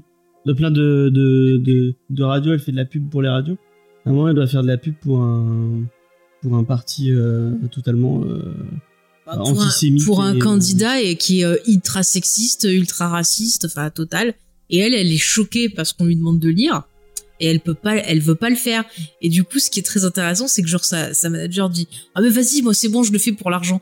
Et elle commence à lire, elle fait ah mais non, c'est pas possible. Et au final, il y a genre la secrétaire du mec qui l'a engagé. Euh, le gars lui dit bah allez-y, lisez-le. Et même elle, elle peut pas. Et, et, et au final, ben il se rend compte que non, c'est super horrible quoi, et qu'il y a des limites finalement euh, entre ben l'argent et, et ses valeurs. Mais si ça vous intéresse cette montée du euh, du enfin du des sympathisants nazis euh, euh, en Amérique, euh, bon, ça parle pas que de ça, mais il y a Pulp de de Ed Brubaker et Sean Phillips qui, qui traite en partie de ce, de cette montée de des euh, des euh, et euh, je vous le conseille fortement, c'est très très très bien. Je crois que c'est un des meilleurs comics qu'on a lu en 2021 euh, dans Comics Discovery. Ok. Et en plus c'est très très beau. Euh, Ed Phillips. c'est- Et effectivement, tu le vois aussi dans la, dans la Pays Dreadful euh, version euh, Ouais, effectivement. Ouais. Américain où, euh, où tu as un, personnage euh, nazi qui va aller protester dans un parc et pareil, les gens ne réagissent pas, c'est ok, euh, d'accord, pas de problème. Il y avait pas un peu ça aussi? Ah mais c'est peut-être un peu plus tard. Tu sais, euh, euh, The, The Plot Against America, un truc comme ça. Oui, la série avec ça, euh. Winona Ryder. Oui, effectivement. Il y avait un peu, je crois, ce côté-là aussi, non Politique. Bah oui, c'est la- c'était un peu plus tard, je sais plus. Si, si, si, si, il parle de ça, il parle de ça. C'est ça. C'est euh, une. C'est le. Enfin. Je sais des- pas si elle est toujours sur OCS, mais c'est- Si, je crois que ça y est. ouais. Winona Ryder était très bien dedans d'ailleurs. Pas chouette série. Il faudrait que je continue, j'avais pas. Hum, hum. Il y avait, euh, il y avait qui avec elle, je sais pas. On sait pas. J'en retrouverai. Euh, voilà. Mais en fait, euh, bon, on a parlé de pas mal de thématiques, mais au final, euh, je trouve que c'est une série qui est assez pessimiste sur euh, sur le genre humain, en fait, sur l'homme. Est-ce que finalement, tu vois, elle ne pose pas la question de ce fameux débat qu'il y a dans dans Community, est-ce que l'homme est, mauvais? C'est un peu la question qu'on se pose, quoi. Enfin, je sais pas vous, qu'est-ce que vous, vous- avez ressenti de cette vision de l'humanité? Je vais demander d'abord à Charlotte. Euh, bah, si, si, la série, elle est hyper. euh, euh, Bah, d'abord, ça se passe comme disait. C'est Sophie qui disait que c'était une des périodes les plus difficiles de l'histoire américaine, où on enchaîne à la fois le. Euh, la, la, la crise économique de 29 et euh, ce fameux Dust Bowl où, euh, où les cultures sont ravagées. Et, et donc là, là on, on voit on voit que des gens pauvres en fait, donc c'est très misérable quoi. Et, en plus, elle pose quand même, on a- on l'a un peu effleuré tout à l'heure, mais elle pose quand même une question euh, sur la les choix que font Ben et Justin.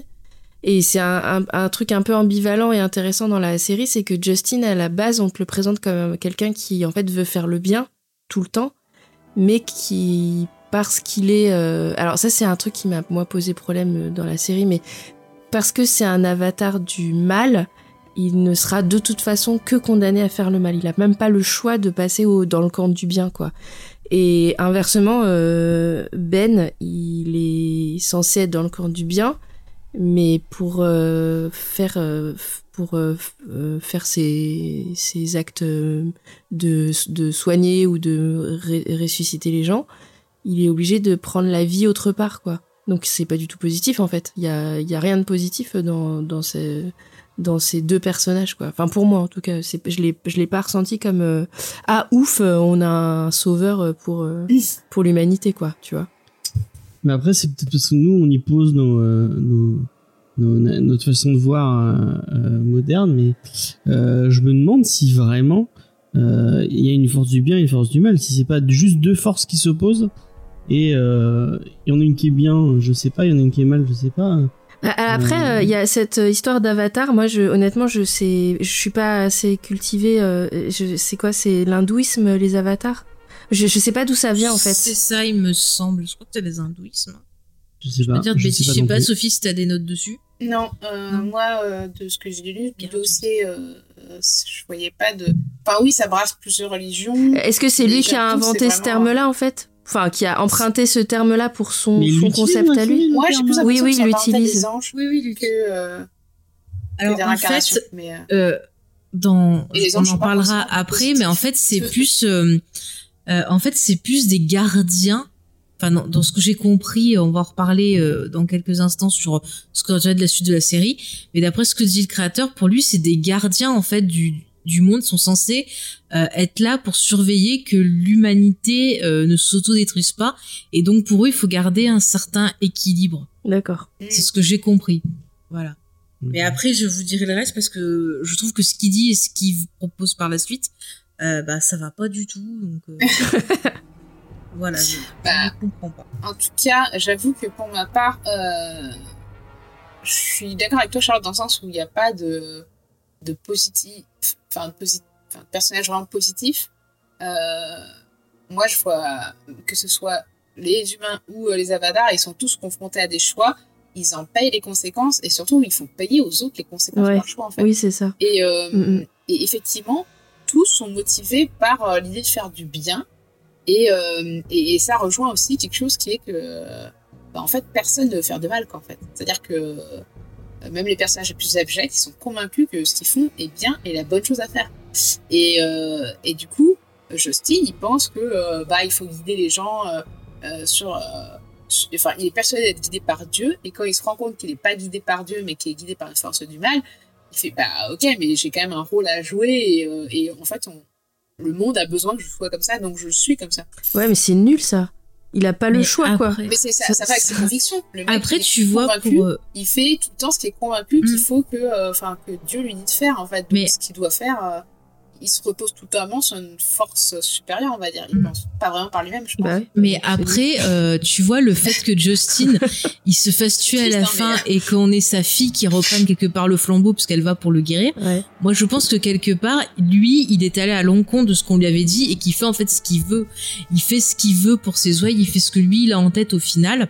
Et c'est pour ça, je pense que euh, le destin ou la force supérieure, euh, quelque part, guide notre, notre Ben et que Ben lui plante euh, l'épée comme une punition en fait. Enfin, moi je l'ai ressenti comme ça. Ouais, peut-être. Mais en tout cas, après, c'est vrai que d'un côté, il fait aussi effectivement ce qu'il veut, dans le sens où il est. Et en même temps, euh, le personnage de Justin, au début, on a l'impression qu'il est bon, mais en fait, tu comprends assez vite qu'avant même tous les événements, il avait déjà violé la mère de Sophie et qu'en fait, il a jamais été bon, en fait. Ouais, mais on sait pas, enfin, on sait pas quelle est la part de conscience qu'il a dans les actes qu'il qu'il commet, quoi. Tu vois ce que je veux dire? Oui, bah après, il, est- il a été élevé dans ce, dans, ce, dans ce truc de religion, alors même que son père essaie de les tuer, puisqu'au final, euh, ce qu'on comprend, c'est qu'en fait, euh, euh, le, le, la direction, donc c'est le père de Justin, Mhm. et qu'il était, euh, qui était russe à l'origine, et qu'il a, en fait, qu'il a essayé de tuer ses enfants, et que la mère s'est barrée avec les gamins, et qu'elle est morte dans un crash ferroviaire, et que les enfants sont vécus, et pas, le, pas la mère. Et tu vois que les gamins, ils avaient déjà le premier truc que, dans le souvenir que Justin revit son enfance. euh, le premier truc qu'ils faisaient, ils voient un inconnu, ils le tuent, quoi, les gamins. Donc, ils sont pas bons, en fait. Ils ont jamais été bons, quoi. Et, Ils ont et juste si été je élevés dans ce. Tu vois qu'il y a un prêtre, un pasteur qui les élevés, qui essaie quelque part de. qui pensait que c'était innocent et qui essaie de les élever dans, la, dans, ce, dans ce contexte religieux. Et qu'en fait, euh, bah, Justin, comme il comprenait pas d'où venait ce mal qui était en lui, il s'est dit, bah tiens, c'est les écritures, c'est Dieu qui me dit d'être comme ça, etc. Mais euh, c'est lui qui s'est construit sa propre mythologie à partir du fait, enfin, qui était élevé comme ça. Mais si je peux apporter une précision, le créateur de la série, lui, il a dit que un des thèmes de la série pour lui, c'était justement le, le libre choix, c'est-à-dire le, le fait qu'on est responsable de nos choix et qu'on choisit chacun bah, son destin, son chemin. Donc pour lui, je pense que clairement, euh, Justin, à un moment, il choisit euh, d'embraser ses pouvoirs et choisit de, de se détourner d'une certaine voie pour suivre bah, la sienne. Et, et Ben, je pense que quelque part au début, il y a ce refus de pas euh, de pas vouloir participer à ce combat, mais finalement à la fin, il, il choisit d'embraser sa destinée parce qu'il ressent que pour lui, euh, Justin est mauvais. Mais est-ce que c'est vraiment Justin qui perçoit comme une menace ou est-ce que c'est pas en fait la menace qui va euh, émerger à la fin qui est euh, représentée par Sophie en fait? Bah, je sais pas, parce que moi, je pense que Justin. Enfin, Justin, il prend la décision quand, après l'incendie, euh, il comprend ses pouvoirs, et en fait, il est au fond du trou, et il dit, bah, soit je continue à couler, et en fait, euh, inconsciemment, il fait comme Shredder a fait, c'est-à-dire se laisser complètement couler et devenir l'ombre de lui-même. Euh, soit il, il accepte ses pouvoirs, et il accepte ce destin, en fait, qu'il a toujours eu, et que bah, il avait repoussé en, en pensant qu'il était quelqu'un né pour faire le bien, quoi. Et, euh, et effectivement, lui, il est complètement sous sa prédestinée, quoi. Il est complètement sous. Bah, euh, sauf que pas complètement, parce que c'est c'est cette euh, la précipitation de son destin, c'est à cause de sa sœur, parce qu'on comprend après que c'est elle qui a cramé Ouais. le. Enfin, en fait, ouais, c'est ça. En mais fait, c'est pas lui qui a décidé, en fait. bah non. En fait, c'est- donc il a pas le choix, en fait. Justin. pour moi. Non, il a pas et le choix. par contre, à l'inverse, Shredder, lui, par contre, il a choisi de, Mhm. euh, de fuir cette vie et de fuir ses pouvoirs. Et, euh, et Ben, lui, euh, bah, il est précipité aussi dans le sens où euh, la direction le manipule pour qu'il choisisse euh, de faire ça et qu'en fait, il fait en sorte que son père soit tué. euh, et que c'était le seul truc qui le finalement parce que c'est un orphelin il a perdu sa mère de manière horrible etc le truc qui le drivait c'était ce père mystérieux etc qu'il voulait retrouver absolument et à partir du moment où il est tué et tout, il se dit bah euh, c'est la faute à, ce truc de destin, j'embrasse le truc, alors qu'il aurait pu fuir comme Sophie. Mais euh, alors que Sophie, tu vois qu'elle, tu sens qu'elle elle essaye de choisir sa destinée, etc. Et finalement, elle choisit euh, Justine, etc. Enfin, elle choisit sa destinée quelque part. Elle choisit de, de, le rejoindre lui plutôt que de rester avec Ben. Après, quand tu vois la, la, famille de Shredder, tu te dis, ouais, moi j'aurais fait la même chose. c'est clair, c'est la famille de l'horreur. Mais euh, c'est vrai que en fait, ce- cette série, c'est très massacre à tronçonneuse. Oui, en fait, ça m'a Ouais, fait penser à ça, ouais. Ça L'épisode avec la famille, là, ça m'a vraiment fait Avec penser la à Ah oui, quand tu vois tous ses cousins et Ouais. tout, ouais. Bah, Mais moi, ça m'a rappelé un épisode d'X-Files aussi qui s'appelle Homme dans la saison 4. Oui, Un fameux épisode qui avait été censuré, fait qui avait été changé de position en France parce qu'il était Mm. très. euh, Mais j'ai pensé à ça aussi. Avec à cet ce- acteur, euh, le, enfin, le, celui qui joue son cousin, ou je sais pas quoi, là. On le voit dans plein de trucs. euh. Oui, euh, il joue dans Oui. Westworld. Bah, il était apparu. Ouais, dans Oui, Westworld. il joue dans Westworld, ouais, effectivement. Mm, mm. Ouais, ouais. Mais moi, tu vois, pour revenir sur, euh, je trouve que euh, le côté un peu, bah, humanité, euh, c'est vachement défaitiste. T'as l'impression que au final, on est destiné à l'autodestruction et que ça revient en boucle. Parce que tu le vois avec cette histoire de d'Avatar ou ce combat, tu vois que ça fait des millénaires que ça que ça dure. Et là, on se retrouve encore dans une position où la. Terre, elle est pourrie. Tu sens qu'il y a quelque chose qui va péter, ça va pas. On voit ce truc de bombe atomique. Et quand tu vois que la série on fait des parallèles à une autre époque, et ben encore une fois, moi je le dis souvent, je trouve que c'est assez cyclique et que Oui, au lieu d'apprendre de nos erreurs et de briser ce cercle, on continue à reproduire les choses euh, tout le temps. Est-ce qu'on n'a pas besoin de passer à travers l'apocalypse en fait? C'est-à-dire que Mm. euh, la série parle de la, enfin, te donne l'impression de pré-apocalypse, de, de, de, de la Oui, mais oui, calme avant la tempête, quoi, qui va être la Seconde Guerre mondiale. Et, euh, et en fait, euh, bah, t'as l'impression qu'il y a besoin, l'humanité a besoin de chaos et de noirceur pour qu'après il y ait la lumière, quoi. Et bah, à la fois, c'est ce qui est aussi ce qui se passe dans la vie au quotidien, quoi. C'est T'as des, périodes- t'as des moments très sombres où il t'arrive, bah, les merdes, elles t'arrivent toujours en général en même temps. Et après, euh, tout d'un coup, euh, le soleil se brille, les nuages euh, se dégagent et, euh, et c'est et c'est cool, tu vois. Et euh, Il faut la pluie pour avoir le beau temps. c'est ça. Ah, c'est beau. D'ailleurs, Après, euh, je- très belle. Oui, c'est vrai. Je sais pas si c'est euh, vraiment le calme avant la tempête parce que t'as quand même ces flashbacks euh, sur euh, la guerre de 14 là où son père a Oui. participé et où tu sens que déjà euh, ils sont bien attaqués les mecs. C'était euh, déjà bien la merde. Ouais, c'est Oui, c'est c'est vrai. C'est ça. Bon, en tout cas, oui, voilà, il y a un côté. Ouais, c'est pas bah, très euh, optimiste effectivement sur l'humanité. en euh. restant dans le credo de la religion, euh, l'apocalypse chez les Vikings, le Ragnarok, c'est en fait, il faut que tout soit détruit pour voir que le monde renaisse et que euh, euh, de la merde qu'on avait, euh, il y a un peu moins de merde et qu'on avance, quoi, en fait. Mais moi, ça me fait penser à Watchmen. Je sais pas si c'est ça que t'allais dire, James. Non, moi j'allais dire qu'on est en train de. Enfin, que tu as une réflexion cet après-midi. Parce qu'on est en train de. On fait, on fait J'ai beaucoup tout le temps des réflexions. On fait beaucoup de séries HBO en ce moment. et on est en train de se. bah, Est-ce que j'ai le droit de le dire hein? Non, parce que ça, ça va spoiler euh, un sujet d'émission. D'accord, bon, bah, on est en train de préparer une, une future émission euh, sur une autre série euh, possiblement d'HBO. Et, euh, et Faye nous disait, mais en fait, toutes les séries d'HBO, elles sont super déprimantes.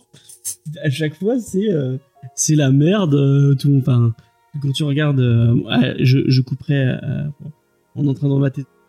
Ouais. C'est c'est- c'est- c'est pas c'est pas la, la série de l'optimisme. Bah, Non, c'est clair. Rose? Ouais. Rose, Ah bah. la super série où tu te sens trop Ah bien. oui, tu regardes Six les Feet autres Rose, Under, tu fais on sentait trop bien en regardant cette série, n'est-ce pas? Ah, mais j'ai j'ai pas pu finir, ça me filait des crises d'angoisse. Ah, Mais moi, Rome. mais attendez, j'ai Rome, j'ai- c'est j'ai super arrêté la saison 2 avec Ah, le mais mec qui a son pareil. cancer et tout, j'ai fait oh non. Mais pareil Mais j'ai jamais pu plus, reprendre, ça me fout des crises d'angoisse. à l'époque où, euh, où, euh, la première fois que je l'avais vu, je pense que j'ai décroché pour d'autres raisons. Euh, parce que j'ai trop de trucs à regarder, que c'était un peu plus down, donc euh, voilà.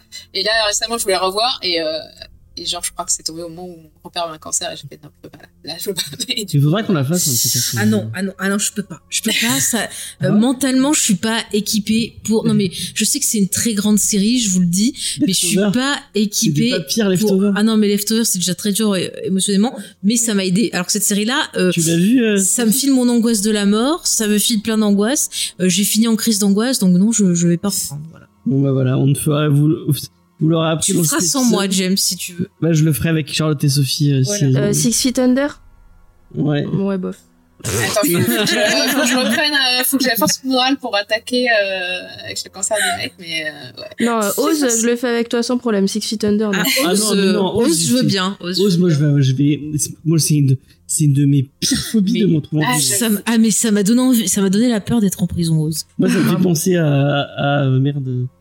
C'est dans, c'est la série où il y a Michael Cera qui, qui regarde Ose alors qu'il a, qu'il a, qu'il est tout petit, qu'il a, je crois qu'il a. Ah bah dans Récit développement. c'est développé. C'est qui croit que la prison c'est comme Ose.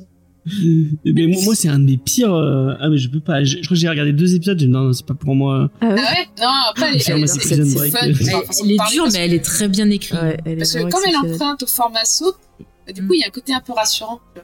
Même si les trucs qu'il raconte sont horribles, euh, Oui, il y a Michael de Lost. le fait que ce soit euh, un Je te donne euh, des refs. grossi, tu vois, euh, puisque euh, ouais, c'est un format soap, quoi, finalement. euh. Ah mais moi c'est un de mes, c'est une de mes pires phobies me retrouver en prison.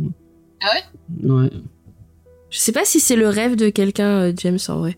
Ah oui. oui. Ouais, tu sais Alors, James, il y a Hitchcock il y a qui, moments- qui avait peur de ça aussi. Il y a des moments où quand j'avais du mal à me mettre à l'écriture, je me disais, il faudrait que je sois en prison, moi je regarde que ça. Tu sais qu'il y a des, y a petits vieux, au Ja- que il y a des je petits vieux Moi au j'ai Japon. peur d'être en asile aussi. Il y a Ah des oui, petits ça, vieux oui. au Japon qui se font enfermer euh, en prison exprès parce qu'ils ont plus. euh, C'est au Japon ça. Ouais, ils ont plus, ils ont plus euh, assez d'argent pour se payer à bouffer et ils sont trop seuls. euh. Ah, Euh, Bah, après, t'en as aussi, euh, c'était en Suède, non? Où t'avais un, un mec qui. Après, c'est autre, autre chose. C'est pas la prison qui l'attirait, je pense que c'était la renommée euh, des psychopathes, mais qui s'est fait passer pour un tueur euh, psychopathe. Genre, il, a, il s'est dénoncé pour plein de morts, mais qui en fait étaient Ah, pas euh, de son fait. ah, Et personne était même lambda, en fait, je pense que c'était même Oui, je pense qu'il avait des problèmes psychologiques. Oui, là, c'est vraiment, on est sur un autre Ah non, mais le quoi. mec, en fait, était tellement en soif de célébrité, etc., qu'il préférait passer pour un, un tueur en série euh, complètement taré que. euh, Oui, mais il avait quand même des problèmes psychologiques, quand même, parce que c'est.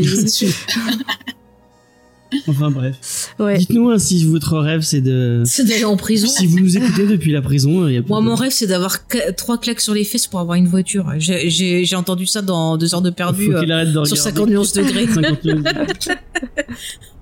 Ah, moi, Oh, bah, pour- pour un Mac, je prends bien ouais, deux claques. Deux claques. Deux claques. Pour un MacBook Pro. euh. Deux coups de fouet, c'est bon.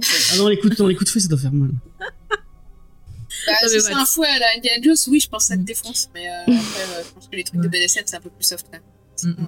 Sinon, pour revenir à la l'apocalypse, Pour Ok, revenir à l'apocalypse, c'est. euh, voilà, je, je trouve c'est quand même qu'on ait tout le temps ce, ce cet attrait euh, pour ce sujet-là. Regardez, prenez le, le générique d'Était une fois l'homme, ça finit avec l'apocalypse. Et là, vous êtes gosse, vous dites tiens, je regarde un dessin animé, et puis vous pleurez devant ça. Enfin, je trouve que vraiment, euh, on- je, je sais pas si c'est en ce moment, mais mais euh, je trouve qu'il y a de plus en plus de préoccupations, moi, de choses qui arrivent, et je me dis ah il va y avoir une troisième guerre mondiale là, tu vois, je je vais déjà creuser un truc pour pouvoir euh, me faire un abri parce que Bah, vraiment je suis très on. On avait quand même deux films de Noël euh, qui étaient euh, sur l'apocalypse, quoi. Une apocalypse euh, écologique, enfin, plus ou moins. Euh, Il y a Don't Look Up, qui même Ouais. si c'est pas une catastrophe écologique, emprunte à la catastrophe écologique dans le sens où euh, personne ne veut regarder le truc, quoi. Et, euh, et euh, alors ça, c'est un film anglais un peu moins connu, il est pas sorti en France.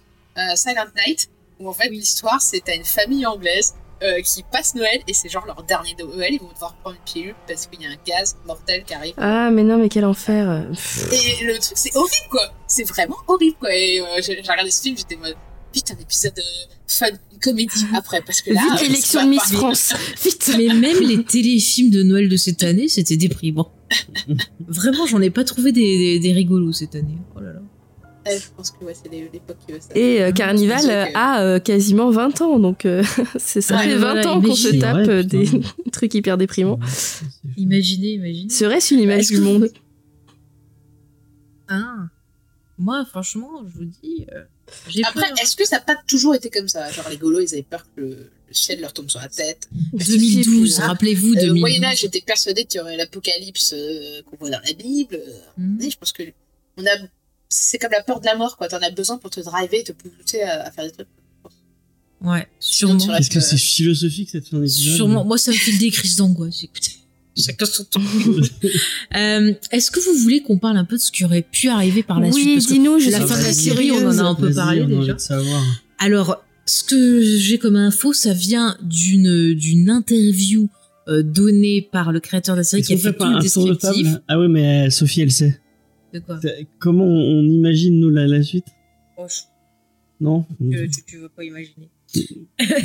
D'accord. Donc, allez, je vous lis. Pour la saison 3, il avait prévu qu'elle se passe en 39, sachant que ben, le- la série se passait en 34 au départ, donc il y avait euh, une coupure de temps. Ah, une ellipse. On aurait eu Ben et Sansan qui auraient été séparés de leur ami de la Carnival et qui essaieraient de les retrouver. Pendant ce temps-là, on apprenait que Josie avait survécu, puisqu'à la fin de la, de- de la série, il se faisait tirer dessus par Sophie. Ah oui, et nous, on était choqués, on dit merde, il s'est fait tirer dessus, euh, oh, c'est pas gentil, tu vois. Mais en tout cas, on est rassurés, il a survécu. Et euh, bah lui, donc Il est avec sa femme? Bah il recherche justement, euh, pareil, euh, il ses recherche amis. aussi. Euh, pendant ce temps-là, euh, ils retrouvent leurs amis. Ben apprend donc qu'il est euh, le... Ben. Non, attends, attends, attends, me, me trompe pas. Donc il retrouve ses amis. Ben devient le nouveau patron de, de la Carnival. Par contre, il est affaibli, il a perdu son pouvoir. Mais il sait une chose, c'est qu'il faut qu'il parte à la recherche d'un temple des Templiers. D'accord. Pendant ce temps-là, on a Sophie qui vit avec euh, Justin parce qu'elle l'a soigné et elle l'a épousé. On a dit plutôt que c'était son ah, père. c'est dégueu. Voilà. Et euh, elle, elle accepte, elle accepte ses pouvoirs. Euh, ce qu'on sait, c'est que Justin, par contre, même s'il est guéri, il a un bout d'épée coincé dans la poitrine. Et en fait, il est devenu un peu comme le, le prêtre que lui-même avait laissé dans un état Ah, végétatif. Et il est la marionnette de Sophie. Donc, euh, Et la sœur, elle est Sophie, plus là voilà. Et la sœur, elle est toujours là. Et en fait, il va y avoir du, du fight entre elle et, euh, Ah. et donc Sophie pour voir, euh, ben, euh, pour voir qui va aider Justin, qui va le récupérer. euh. donc ça va être assez Mais Ils sont compliqué. aussi diamants. Si Sophie j'allais en parler, Sophie est enceinte de Ben parce qu'ils ont forniqué dans une voiture avant qu'elle parte rejoindre la Justin. Mais j'en étais trop sûre de ça. Je sais pas pourquoi. Quand je l'ai vue chez Justin, j'ai dit oh celle-là elle est enceinte. Elle a le pif pour les, euh, Ah les grossesses, je le pour sens. les grossesses. Et euh, pour l'instant, on n'en sait pas trop sur le petit. Pour la saison 4, alors là, la caravane irait en Europe pendant la guerre. Donc ce qui, ce qui t'intéressait, je crois, euh, Charlotte, euh, pour découvrir donc le secret des Templiers et découvrir une amulette de pouvoir. Donc, euh, Donc voilà Ouais. pour la, la saison 4. Donc, là, on a très peu d'infos. Mais c'était pas forcément un bon move hein, d'aller en Europe euh, avec Non, les nazis. pendant qui la guerre, Pas trop euh. les gitans, hein, on est bien d'accord. hein, Mais bon. Ah oui, tout à fait, tout à fait. Et alors, pendant la saison 5, là, ils seraient revenus aux États-Unis. Et en fait, euh, ils auraient découvert, donc la caravane, le fameux projet Manhattan et les projets des nazis de tout faire péter. Et Ben aurait la vision de la fin du monde. Et là, dans la saison 6, on aurait toutes les réponses. Ben découvre que Sophie est l'oméga. Donc c'est encore au-dessus de, son père. Et donc qu'elle est euh, en fait le, le premier euh, avatar donc féminin depuis super longtemps et qu'elle est celle qui doit mettre au monde en fait un enfant qui aurait l'équilibre entre le bien et le mal et c'est le sacrifice de cet enfant qui permettrait de sauver le monde car le rôle des avatars donc ceux, ceux qui sont c'est d'être des espèces de de juges ils doivent en fait empêcher que l'humanité s'éteigne mais euh, ils doivent quelquefois pour ça bah, laisser certaines tragédies se, se produire euh, pour un peu apporter une certaine équilibre.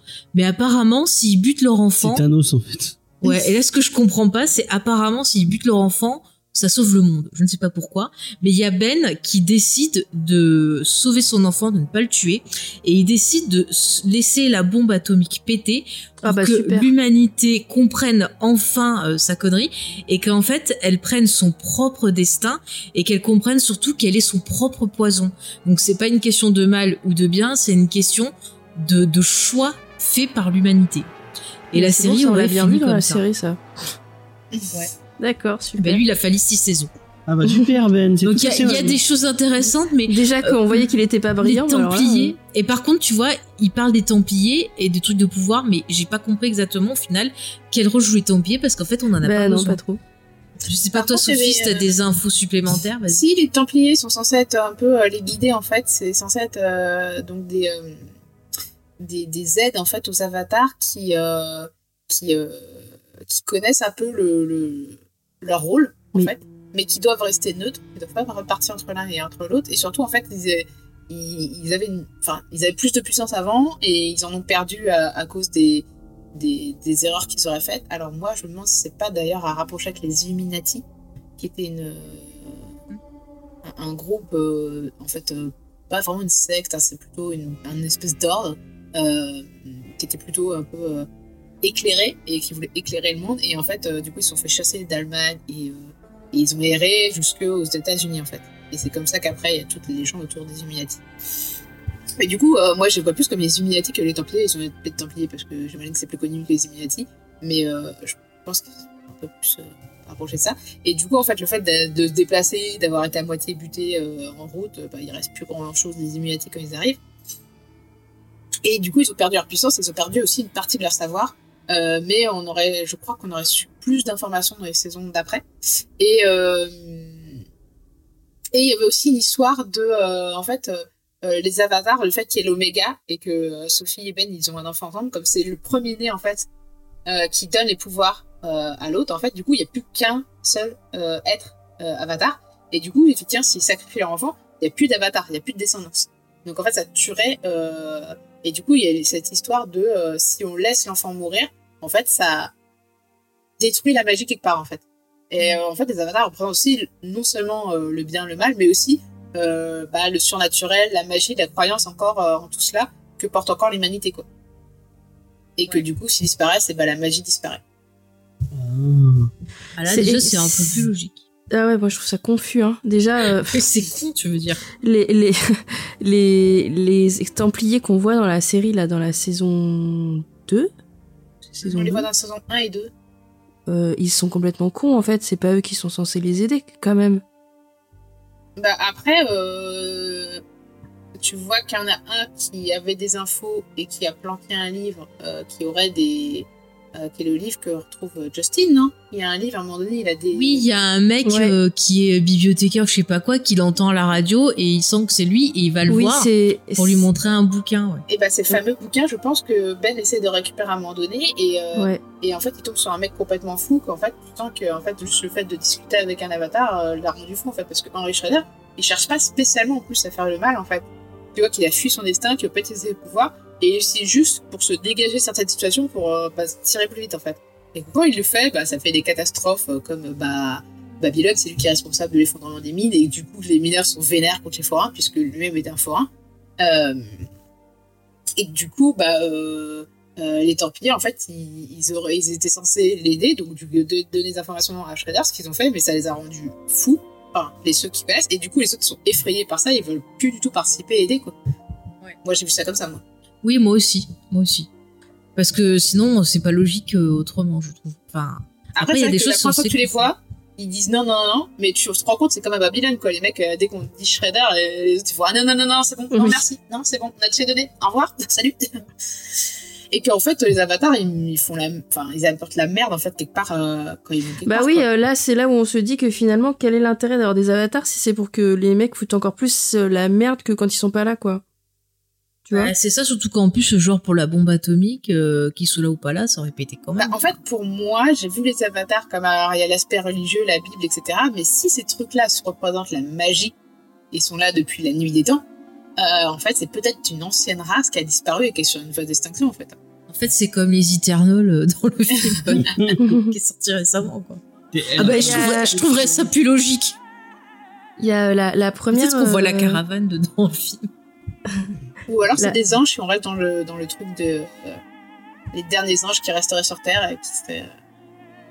Bah, il y a la, Toi qui avais la- déjà la- parlé des la anges première phrase que prononce euh, Samson, la, le- la, la série, elle s'ouvre sur une, cite- sur une phrase de Samson, enfin une espèce de récit de Samson, qui effectivement euh, commence en disant, il me semble, hein, si je me rappelle bien, euh, que euh, autrefois les gens euh, croyaient à la magie en gros et qu'elle a quitté le monde et je sais pas, je me demande si c'est pas un, un aspect de son histoire qui, qui est devenu tellement confus qu'il a un peu laissé tomber euh, Monsieur Nauf euh, au final, tu vois. Peut-être. Bah, moi, je pense que ouais. le, le fait de emprunter avec la religion catholique qui elle-même a tué euh, bah, tout ce qui était la magie, etc. dans les croyances anciennes. Donc du coup, euh, c'est là où ça se mord le serpent se mord la queue, je pense. Mais euh, Mm. Ouais, non, mais après, ce que dit euh, Charlotte, je pense que t'as raison. À mon avis, le truc de la magie, enfin, qu'il dit au début, il aurait sûrement repris dans les dernières saisons en disant, bah, peut-être cette histoire de cet enfant, c'est la magie, euh, faut pas la perdre parce que sans ça, euh, euh, sans magie, c'est la dépression, peut-être, je sais pas. Hein. Oui. Mais en même temps, euh, quand tu sais ce qui va t'arriver, eh ben, c'est pas bon non plus. Tu vois, je, là, je vais refaire un rapport avec Tolkien, allez, ça faisait longtemps. Mais par exemple, Galadriel, quand elle parle de, de, de son miroir ou quand il parle des palantirs, qui sont des objets qui permettent de voir l'avenir, enfin en tout cas une possibilité de l'avenir, ils te disent qu'à partir du moment où tu sais ce qui va t'arriver, il y a plus d'espoir. Mm. Donc en même temps, c'est un peu ambivalent parce que si tu gardes la magie, tu sais ce qui va t'arriver, et là je reviens sur ce que tu disais Charlotte, sur est-ce que finalement euh, c'est bien ou pas de savoir son avenir? Et au final, quand tu vois la série, les persos qui connaissent l'avenir, eh ben, ils sont plutôt euh, désabusés. Ça réussit là, pas trop à la mère de Sophie, bizarrement. hein, D'avoir. euh, de connaître l'avenir, de connaître. euh, Ouais. ça rend fou, je pense. Donc voilà, vous avez compris, chers auditeurs et auditrices, ne connaissez pas l'avenir. Et si vous voyez un prêtre bizarre, euh, éloignez-vous. Éloignez-vous. D'ailleurs, est-ce pas. que- euh, voilà. Euh, ça vous a pas fait penser un peu parfois à la nuit du chasseur aussi? Bah si, si, C'est si. a euh, un rapport chelou avec sa Oui. sœur. Et... Oui, oui, oui, oui. Bon, après, je suis pas très fan de ce film, mais oui, ça m'y a fait penser. En plus, physiquement. Ouais. Par Bah, contre, ça- c'est vrai que les acteurs, euh, je, je trouve que celui qui joue le, le père Justin et sa sœur Iris, sont Ah incroyables. Clancy Brown, j'adore cet homme-là. Mais ça dépend. hein. si Moi, il y a des La direction d'acteur, elle est, elle est, elle est ouf. il y a des moments où Clancy, bah, il y a des moments où Clancy Brown, je le trouve génial, et d'autres moments où il est, il en fait beaucoup trop, quoi. Vraiment, où il se, il est, il s'emporte un peu, quoi. C'est, en fait, la, la série, elle est toujours un peu euh, sur, euh, quoi? En denti Bah oui, parce que t'as, t'as des, des moments où elle est vraiment, euh, euh, elle, elle est euh, hyper bien écrite et tout, et d'autres moments où il y a des vrais problèmes d'écriture. Sur les dialogues, t'as des dialogues, mais pas possible, quoi. Pareil pour le jeu des acteurs, la plupart des acteurs, je les trouve super. Mais par exemple, le Clancy Brown, il y, a des- il y a des moments où vraiment je me disais, mais trop quoi. T'es trop content de faire, euh, de faire le mec qui, qui déconne complet, quoi. C'est, c'est. Pour une fois qu'il est pas second rôle. Tant que euh, c'est pas. Al Pacino comme dans l'associé euh, du diable, Oui. excuse-moi, le mec il s'excite Oh, tout seul. C'était bien. Ah non, il me fait rire. Moi, il me fait rire ce film. Ouais, ouais. Mais euh, moi, par contre, c'est plus euh, Nick Stoll où j'ai du mal parce que je le trouve super monochrome. Enfin, il a Ouais, pas ouais. une grosse palette. Le mec, bon, après, c'est peut-être le rôle qui Il veut ça, mais il y a des fois, il parle, on dirait qu'il va s'endormir en, en disant Après, son perso, quoi. il est pas facile. hein. Ouais, mais bon, euh, je te jure, je me suis dit, il y a des fois, il fait des pauses pour dormir et puis il revient. Enfin, j'ai vraiment eu du mal avec lui, quoi. Son corps revient. Oui. Ben, je pense qu'on a fait quand même pas mal tout. Ce que vous voyez, au final, on est parti un peu dans plein de directions, mais on a abordé tous les thèmes un peu qui m'avaient euh, À semblé partir de importants. combien de temps t'as jeté ton plan euh Oh, au bout de cinq minutes. Ah. Comme d'habitude. Mais moi, je, de toute façon, je m'adapte. C'est c'est au professionnalisme. C'est parce que je suis Bravo, vieille maintenant, je m'adapte. Vous inquiétez pas. Ah non, mais ça m'arrive. Non, mais je pense qu'on on est quand même, euh, on a donné un petit aperçu un peu de toutes les problématiques de la série, de tout ce que ça pose comme question. Et puis comme ça, ben, on invite nos auditeurs et auditrices, encore une fois, à venir discuter avec nous. Faites-nous part de vos théories. Euh, Qu'est-ce que vous pensez de la fin? Qu'est-ce que vous pensez de cette potentielle suite de la série? Est-ce que vous aimeriez la voir? Bah, Dites-nous tout, nous on veut savoir. Si, on n'a moi, pas j'aimerais demandé bien ton avis à. James. Ah ouais Moi, je suis curieuse quand Malgré tout ce que t'as dit de la série, t'as envie- Par Ouais, contre, moi, parce je pense qu'il avoir aurait des pu faire- explications. euh. Mm. Ouais, moi aussi, j'aurais. Enfin, franchement. Euh...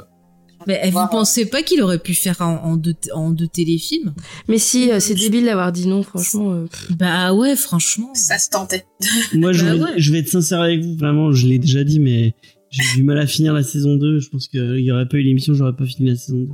J'aurais lâché en plein milieu, j'aurais laissé fail. euh. Je t'aurais tiré les ça. cartes, je t'aurais dit euh, Oh, les cartes me Ah, mais disent qu'il faut j'aimerais que tu trop avoir ton regardes. tarot, ils sont trop. Eh ben vas-y, offre-moi un tarot, je cherche un boulot, je peux faire euh, divinatrice. Dites-nous hein, si vous voulez que Faye Faut que tu fasse, fasses comme euh, euh, Leslie avec euh, Ron dans Parks and Rec. Où tu sais, euh, Ah oui. je suis à la saison 7, 6 Pour la dernière saison. Et euh, genre, faut qu'elle, elle veut- ils doivent parler. Ils sont enfermés Oui. tous les deux. Il veut pas, lui, il veut pas parler, évidemment.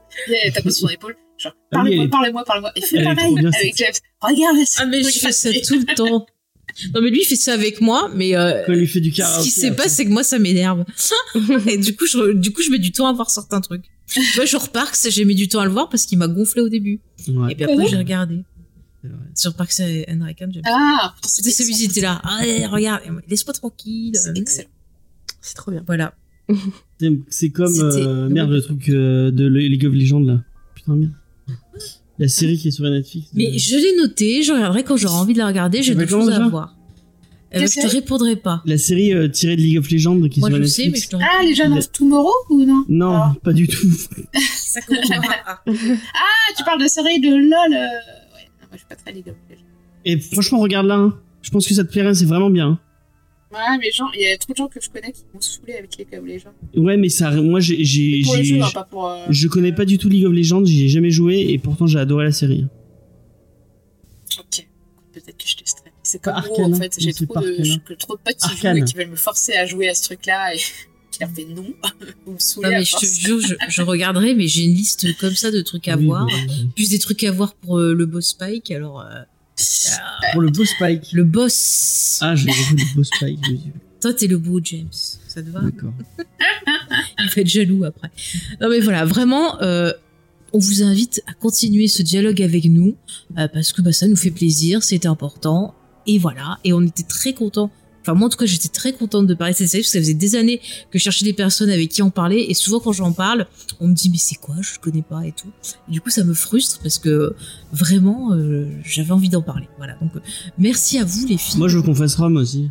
Oui, bah on le fera, James. Pas cette saison, mais on le fera. C'est trop bien, Rome. Oui. Merci James. On fera avec. euh, Merde, j'ai oublié. Antoine. Je suis sûr qu'il est fan de Rome. Ouais, c'est Oui. possible. Quel Antoine? Bah, Antoine des pieds dans la gueule. Notre Ah. Antoine. Mais j'en connais trop maintenant, moi, des Antoine. Après, je sais plus.